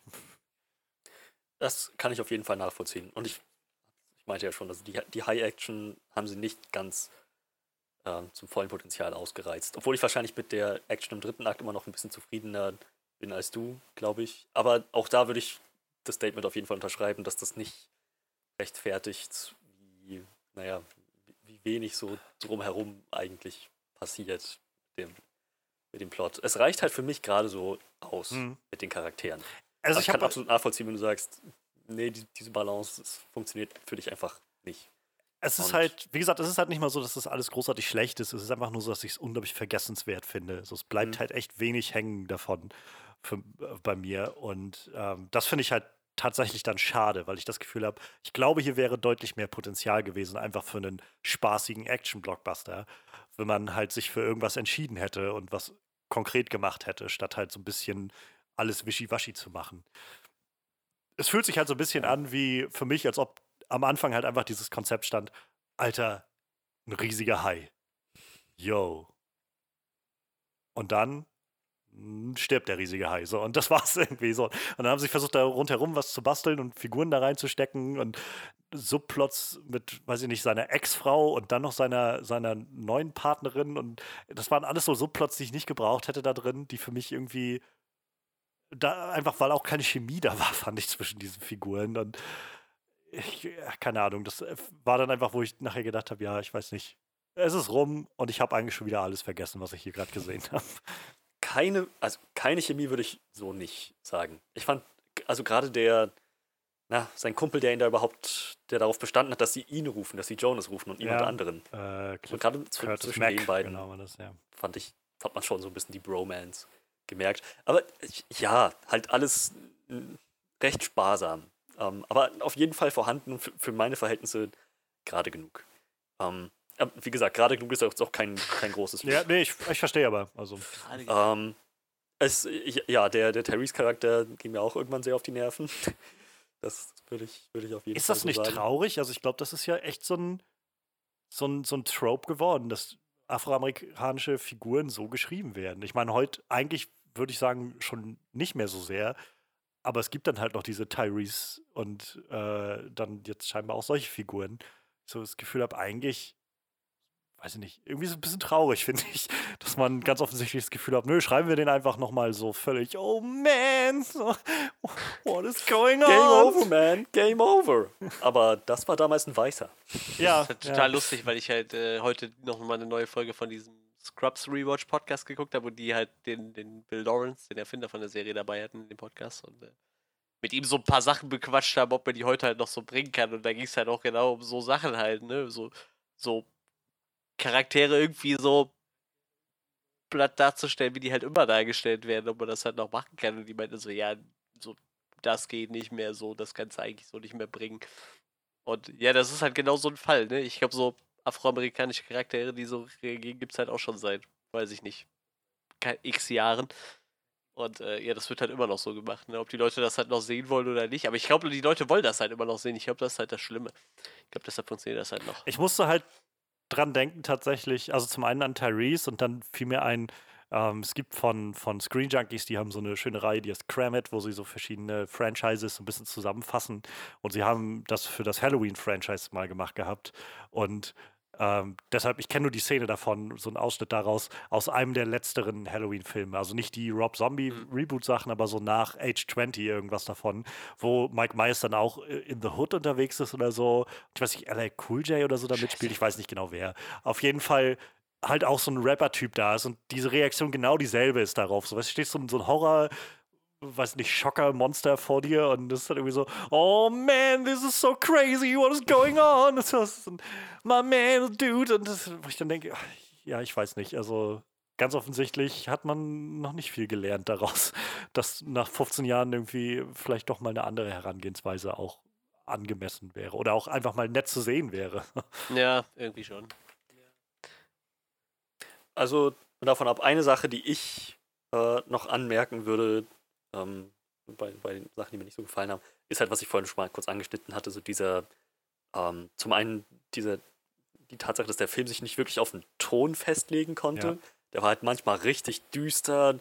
Halt die, die ganze Geschichte mit, mit Toshi und seiner Frau und dem Brief, den er den, seinem, seinem Kollegen noch zugesteckt hat in letzter Sekunde, sich geopfert hat. Das, ist, das sind richtig düstere Sachen, die aber nicht entsprechend behandelt werden mit dem nötigen Gravitas, weil halt dann weitere Szenen kommen, die einfach nur so wieder Situational Comedy mehr oder weniger sind. Ja. Und das hat mich, das hat mich ein bisschen vor den Kopf gestoßen. Einmal das, und ich glaube, in demselben Zusammenhang kann ich das, in derselben Atemzug kann ich es auch äh, sagen, der Film hat ein merkwürdiges Pacing. In dem Moment, wo man glaubt, jetzt sollte er rum sein, kommt nochmal der ganze dritte Akt erst. Ja. Und da, das finde ich halt krass, weil der Film, ich glaube, er geht knapp, knapp eine Stunde 50 oder Ja. so. Hm? Und für mich ist eigentlich meistens so bei zwei Stunden nachher diese Grenze, wo ich immer mehr das Gefühl habe, so, brauche es jetzt noch mehr oder nicht? Aber weiß ich nicht, wenn du, also das fühlte sich halt an, wie, eigentlich hätten sie nach einer Stunde 20 oder einer Stunde 30, 35 schon den Punkt gehabt, wo sie eigentlich hätten Schluss machen können. ja. Und dann auf einmal, oh nein, er schwimmt noch mal los. und dann muss Jason Statham aus seinem Bötchen raus und ihn äh, mit, dem, mit der Harpune ja, ins Auge. Ja, halt. ich weiß nicht. Das war eh schon so eine ganz alberne Szene irgendwie. Das ist halt das, was ich meine. So, warum castet man Jason Statham? Damit man einen Schlagabtausch mit einem Hai haben kann? Das ist, finde ich. Ja, der ist doch professioneller Schwimmer das gewesen. für mich nicht. Also, ich glaube, deshalb. Ja, fast, ja. Irgendwie erst mehr oder weniger drun durch, drunter durchgeschwommen, aber ja. Manuel, wie sieht's bei dir aus? Hast du noch was? Ja, ich weiß nicht. Ich glaube, jetzt geht's mir halt langsam so ähnlich wie dir. Das ist halt so. So Durchschnitt, ne? Ich weiß nicht, der ist jetzt auch nichts, wo ich sagen würde, das ist mir halt schwer negativ aufgefallen, aber auch genauso wenig, was mir halt schwer positiv aufgefallen ist. Ich sag, läuft halt gut durch, ne? Ich kann halt noch sagen, ich finde das CGI nicht nee, das immer stimmt, sehr gelungen. Das stimmt wirklich. Also, ähm, der Hai sieht meistens gut aus, aber auch gerade so am Anfang, als sie dann abgetaucht sind in die Unterwasserwelten und so, habe ich halt schon gedacht, das, ja gut, das könnte jetzt auch einfach aus einem PS4-Spiel ähm, sein. Richtig so. übel habe also, ich das. Das sieht schon spürbar animiert aus, so diese Unterwasserwelten, in die sie dann da eintauchen und da so. gab es eine Szene, das ist mir das richtig krass aufgefallen, und zwar als, ähm, ähm, ähm, ähm, ähm, ähm warte, wie heißt sein Charakter? Äh, Morris, hier Ryan Wilsons Charakter, als er hm. kurz bevor er befressen wird, an, an diesem Hai-Kadaver hängt, mit, mit einer Hand, und in diesem Loch, was in dem Hai ist, ist so ein bisschen Wasser drin. Und das ist so richtig scheiße animiert und du merkst halt, dass das Wasser zum Beispiel gar nicht mit seiner Hand interagiert, sondern einfach in dieser Pfütze rumschwirrt, ohne quasi seine Hand wirklich zu berühren. Also es ist halt echt, als hättest du nachträglich ja. einfach so ein rotierendes Wasserpfütze gemacht. Und das sieht halt auch total merkwürdig aus, wenn er dann gefressen wird. So, das ist halt eine richtig komisch, merkwürdig animierte Szene gewesen. So. Da, da fällt das richtig krass auf. Und vorher habe ich da gar nicht so drauf geachtet. Klar, hier und da hast du schon gemerkt, so ja, war das Budget vielleicht nicht da oder so, aber in der Szene hast du das richtig krass gemerkt, weil dieses Wasser halt so total merkwürdig animiert ist, was da in diesem abgeschnittenen Stück Hai rumschwirrt. Ganz merkwürdige Szene. Müssen die Zuschauer mal darauf achten, wenn sie das sehen. Also es ist mir direkt aufgefallen, dass es irgendwie total merkwürdig aussieht. Ganz, ganz komisch. Ich finde das halt krass, also die bei High-Filmen ist es jedenfalls bei mir so, dass ich noch mehr das Gefühl habe, die, ähm, die Messlatte liegt jetzt auch nicht sehr hoch. So, und also ich finde die über also dafür reicht es bei The Mac gerade noch, weil wenn ich bei High filme, dann denke ich als erstes irgendwie, gerade was Effekte angeht, so an diese ganzen Sharknado-Sachen. Mhm. Und das ist, dann denke ich, ja gut, also besser als das ist es auf alle Fälle. Ähm, auf der anderen Seite habe ich halt aber auch immer das Gefühl, ich muss dann auch an Jaws denken und denke dann, na gut, die Puppe sieht auch richtig scheiße aus, die sie in Jaws haben. Und trotzdem ist der Film aber spannend. und irgendwo, ähm, weiß ich nicht, so, so, ich habe halt das Gefühl, dass der Film, wie gesagt, dem Film reichte das einfach zu sagen, wir haben halt großen Hai. So, und damit können wir doch bestimmt zwei Stunden füllen. Und ich glaube, dass das tatsächlich im Kino wahrscheinlich noch besser funktioniert, wenn du wirklich eine große Leinwand dazu auch hast und das noch so ein bisschen mehr, ja, so ein bisschen einen mitreißen kann, noch mehr, so die Effekte und so das, das Ganze drumherum. Ähm, aber ja, auf der, auf, auf der kleinen Leinwand, so merke ich dann schon, ja, gut, ist jetzt nichts, was mich so, was meinen Puls irgendwie nach oben treiben würde in irgendeine ich Richtung. Ich musste auch eben mal gucken, was dieser äh, John Turtle, Tur Turteltaub, der Name ist total geil. Turteltaub. Ja. Turteltaub. Es gibt ja. auch tatsächlich noch jemanden, der, der Turtle Dove heißt. Harry Turtle Dove. Der ist Turteltaub. Finde ich total gut. Dann habe ich mal so geguckt, was er so gemacht hat. Also, der hat ja ganz viel von diesen älteren Disney-Filmen gemacht, habe ich so das Gefühl. Ne? So, ja. so Cool Runnings habe ich zum Beispiel geliebt, wie Sau. Den Film mag ich auch immer noch total gerne. Und, und halt Drei, Drei Ninjas, Ninjas, zum Beispiel. Äh, und dann nachher auch die National Treasure-Filme, die zwei. Genau. Ich ganz cool fand. Ich, ich kann mich an. Ich habe diesen Zaubererfilm mit Nicolas Cage ja nicht mehr so gut in, im Kopf. Ich weiß gar nicht mehr, wie der auf Deutsch hieß. Duell der Magier. Duell der genau. Magier war das. Stimmt. Ja, den hatte ich nicht ganz so gut in Erinnerung. So. Ja, aber vorher hat er echt viel so Kinderfilme gemacht, ne? Und dann kommt er so mit The Mac um die Ecke. Verrückt. Turteltäubchen. Toller Name. Ja, ich weiß nicht. Gesagt, ähm, um, um Päckchen Mikrowellen Popcorn leer zu machen, ist der Film ganz okay. naja, dann ähm, würde ich sagen, machen wir sonst unser Resümee, wenn wir ziemlich jetzt durchgelaufen sind. Ich glaube, das dürfte bald eine unserer kürzesten Reviews sein, die wir. Ja, wahrscheinlich schon. Ne? Sie müssen ähm, ja auch nicht jedes Mal nö, sicher, sicher, Blockbuster sicher. sein. Ja, ähm, ja ich, keine Ahnung, ich fange jetzt uns einfach an. Also ich, ich habe es am Anfang gesagt, ich glaube, dabei bleibt es auch so ziemlich. Ich finde, The Mac ist ein Film mit einem großen High und, und nicht mehr und nicht weniger. Ähm, es, ich glaube, was mich am meisten, also für mich wäre das so ziemlich straight down the middle. Ähm, was mich aber eher noch stört dabei ist tatsächlich das Wissen, dass ich glaube, mehr Potenzial war da, da noch mehr draus zu machen. Ähm, das zieht es dann noch so ein bisschen runter. Ähm, ja, keine Ahnung. Ich keine Ahnung, ob ich The Mac so bald nochmal gucken werde. Wahrscheinlich nicht. Ich Irgendwann denke auch nicht. vielleicht nochmal, aber jetzt bin, also keine Ahnung. Ich, äh, dafür mag ich auch, glaube ich, Jaws einfach viel zu gerne, dass, dass, ich wahrscheinlich immer wieder eher zu Jaws oder auch The Shallows zurückkehre, wenn ich halt gerne nochmal so einen High-Film sehen will. Ähm, und wer weiß, vielleicht machen sie noch ein, ein, ein, äh, Sequel dazu. Genug Adaptionsmaterial gibt es ja auf jeden Fall noch. Also Manuel, vielleicht Hell's Aquarium, Daumen drücken. Ähm, ja, keine Ahnung. Also für mich liegt das so irgendwo bei vier, viereinhalb, würde ich sagen, so in dem Dreh. Ist halt, ja, so Mittelfeld, unteres Mittelfeld für mich. Nichts, wo man wirklich sauer drüber wird, aber es ist halt auch bei weitem nicht irgendwas, was einen großen Eindruck bei mir hinterlässt. Okay. Ja, dann, ich mache einfach mal weiter. Ähm, ich denke, es kam jetzt auch äh, zur Genüge durch bei der Review. Ich war halt, ähm, dem, der Kern für mich des, des Ganzen ist die High Action. Und ich finde, sie haben das Potenzial nicht ganz ausgeschöpft, aber auf jeden Fall gut genug. Ähm, Ähnliches gilt für die, für, für die Charaktere. Auch da, ähm, ist, sie, haben, sie haben nicht alles aus, aus diesen Charakteren rausgeholt, was möglich gewesen wäre. Aber halt gerade genug, dass man das Gefühl hat, ähm, hier stehen Leben auf dem Spiel, die einem nicht egal sein sollten. Ähm, also, ja, letzten Endes komme ich da überall auf so einer mittelmäßigen Note raus. Einzige Sachen, die mich wirklich gestört haben, waren halt das, das Pacing, die ganze Sache, wie der dritte Akt aufgezogen war und ähm, dieser, dieser, diese tonale Unfokussiertheit, einfach diesen, dass sie sich einfach nicht festlegen konnten, auf wie ernst dieser Film jetzt sein sollte oder wie humorvoll und leicht. Ähm, was mir gut gefallen hat, waren so einige der, der Überraschungsmomente, die halt wirklich gut funktioniert haben und der erste Akt, wie der Hai eingeführt wurde. Also ja, ich komme letzten Endes dann bei einem recht mittelmäßigen Ergebnis raus. Ich denke, ich bin bei 5,5 von 10. Ja. Ich kann da auch gar nicht so viel zu sagen, eigentlich. So, also, wenn ich. Also, ich glaube. Du hast ja auch schon wenn, damals wenn, was gesagt. Wenn ich jetzt. Du kannst einfach mal die Klappe halten. Danke, dass wir. ich habe hier irgendwo eine Filmklappe. Ähm, ja, also ich glaube, wenn ich halt nochmal zwei Stunden Zeit und eine Tüte Popcorn hätte, würde ich mir den Film wahrscheinlich irgendwann nochmal angucken, glaube ich. ich mag das Cast halt ganz gerne. Wie gesagt, Jason Statham sehe ich mir halt immer ganz gerne, aber tatsächlich mag auch eher, wenn er wem auf die Mappe hauen kann oder so, oder wenn er sowas ganz abgefahrenes wie, wie Crank macht oder so. da gucke ich mir den, aber ja, ich weiß nicht, ich bin jetzt nicht böse drum, dass ich den Film geguckt habe, auch dass ich den zweites Mal geguckt habe, nicht. Finde den immer noch recht unterhaltsam.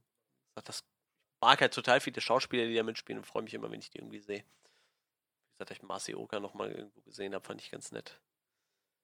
Ja, sonst, ich weiß nicht. Wie gesagt, so Popcorn wegsnacken ist der Film, glaube ich, ganz gut.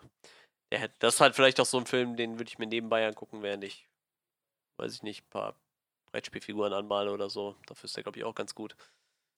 Leichte Unterhaltung irgendwie. In der Story ist halt nicht viel dran, was man verpassen könnte. Deshalb geht das eigentlich ganz gut.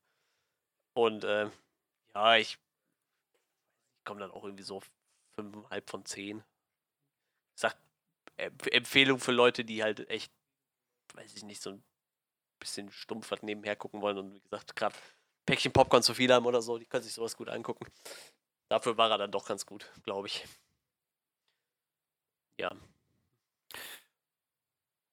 Ja, dann soweit, so gut, würde ich sagen. Ähm, heute dann mal wieder ein bisschen, bisschen altertümliches Feeling hier mit, mit News gewesen, mit Review gewesen.